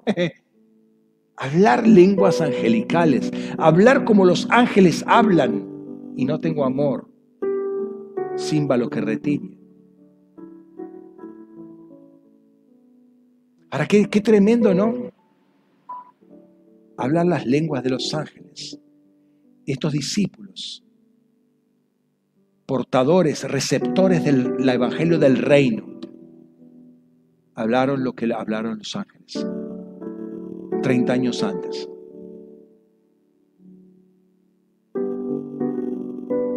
Entonces lo que soltamos en, en, una intercesión, cuando estamos conscientes de esa realidad en el espíritu que somos y que estamos, estamos soltando palabras tesoros antiguos. Palabras que fueron dichas por los ángeles. Palabra que salió del trono, la estamos soltando en ese momento. Entonces viene la revelación y nos unimos a ese, a ese ciclo que habían soltado los ángeles y nosotros se lo damos nuevamente al Señor. Pero con fruto hay una humanidad transformada. Ese es el tiempo que se abre en este, en este año. No sé si mañana o en Pascua. Pero yo lo, por la fe me adelanto para mañana. Arrebato.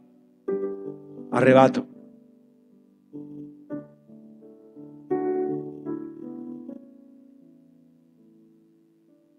Pero come del árbol de la vida. Come del fruto abundante gracia. No digas no sé, no puedo, no entiendo. Esto de la intercesión para mí no. No digas. Metete y permití que el Señor extienda el fruto de su árbol. Padre, en esta mañana te damos gracias por porque aun cuando tenemos errores, tenemos fallas y necesitamos aún de tu gracia, de tu abundante gracia, tú nos consideras tu iglesia.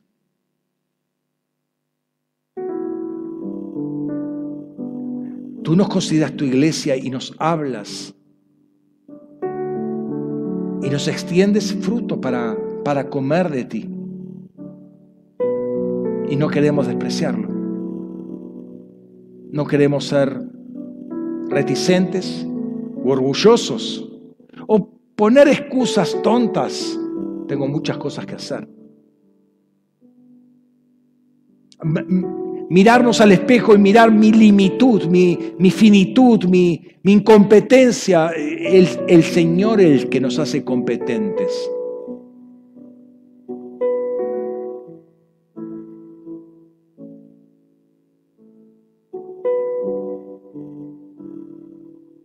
Entender que en Él estamos plenos.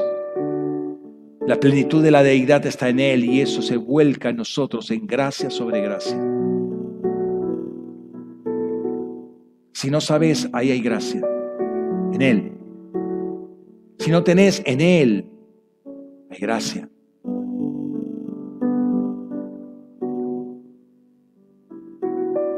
No hay excusa, Él es la fuente. Acércate a esa fuente. Acércate a esa fuente de gracia y misericordia. Hay respuesta para cualquier momento y cualquier situación en Él. Hay fortaleza en Él. Hay entendimiento en Él. hay comprensión, hay apertura de mentes, hay milagros, hay provisión. Comed el fruto del árbol.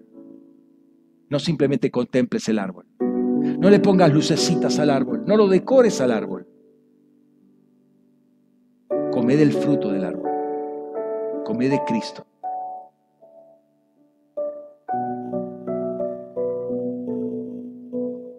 Señor, gracias por este tiempo, gracias por tu palabra. Gracias por toda tu provisión. Gracias por estar ahí, Señor, exhortándonos a diario y haciéndonos partícipes de la actividad de millones y millones de ángeles. Entidades que desconocemos, que no las hemos visto. Por la fe creemos que están ahí. Algunas veces hemos experimentado algo, pero pensar en millones y millones de ángeles. Queremos experimentar más porque hay posibilidad de más. Queremos vivir el tiempo con mucha cercanía, el tiempo tuyo, este tiempo de reino, con mucha cercanía, con mucha intimidad. Queremos comer de tu fruto, Señor. Tu fruto es bueno y es necesario para nosotros.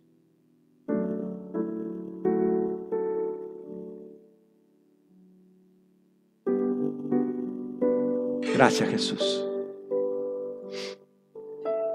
Gracias Rey. Señor, así como tú nos acercas el fruto del árbol de la vida, tú nos invitas también a participar de la, de la cena del Señor. Y así como nos acercamos a lo uno, nos acercamos a lo otro. No queremos acercarnos a la mesa del Señor despreciando por ignorancia, no por maldad, tu abundante gracia, porque en ese pan y en esa copa que vamos a compartir ciertamente está tu gracia. Está tu vida, de hecho es tu carne y es tu sangre. Está, estás tú. Entonces no, no, no ignoramos la, la realidad de tu presencia.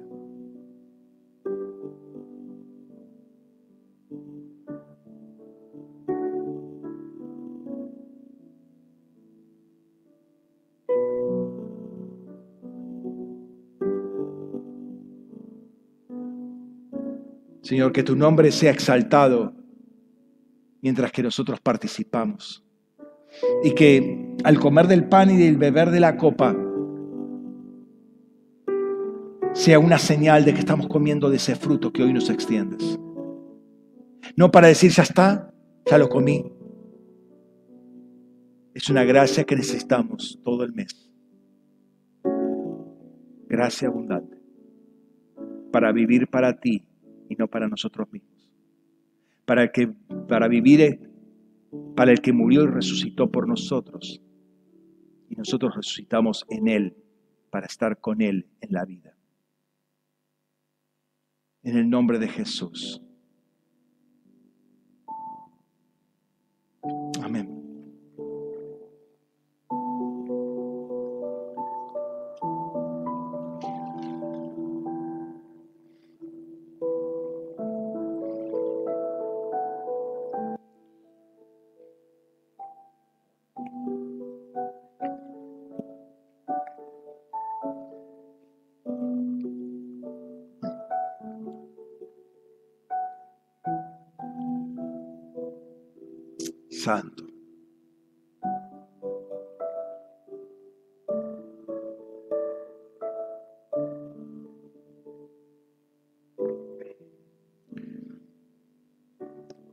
Padre, te adoramos y bendecimos, Señor, este pan y esta copa, Señor, porque habla de el precio pagado para la reconciliación, amistad para volver a la cercanía, a la intimidad y abrirnos las puertas a todo lo que hemos mencionado y estamos mencionando en estas semanas. Qué bueno que podamos participar, Señor, y hacernos uno con tu cuerpo y tu sangre, para no vivir para nosotros. Señor, si hacemos esto es porque justamente participamos de esta realidad, unidos en tu muerte, unidos también en tu resurrección.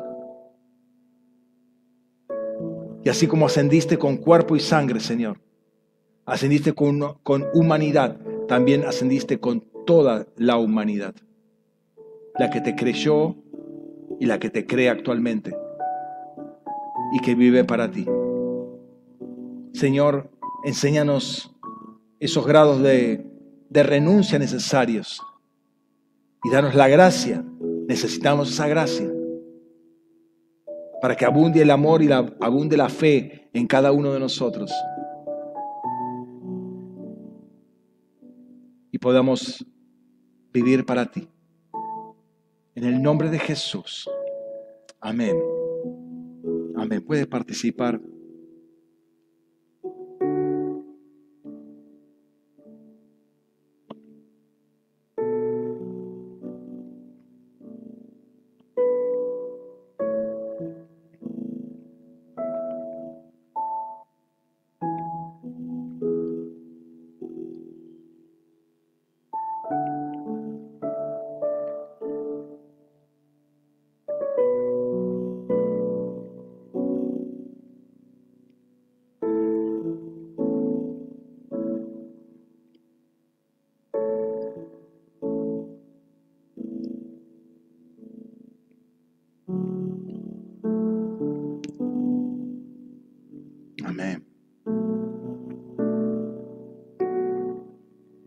Señor, te adoramos, Rey, te exaltamos. Gracias, papá. Gracias por Gracias por este tiempo, Señor. Señor, que no caiga palabra por tierra en, nuestras, en nuestras vidas. Que no desperdiciemos ningún momento, ninguna oportunidad. Que no, que no tomemos por poco la extensión que tú haces del árbol de la vida para nuestras, del fruto del árbol de la vida, para que nosotros participemos de él. En el nombre de Jesús. En el nombre de Jesús. Amén. Amén. Hermanos, bendiciones. Gracias por este tiempo. Los bendecimos a los que nos están siguiendo por internet. Señor les tenga una semana muy eh, interesante, muy importante, pero al mismo tiempo un comienzo de año poderoso en el Señor en medio de esta nueva etapa que empieza. Dios les bendiga, nos vemos la próxima semana, nos vemos el año que viene. Bendiciones.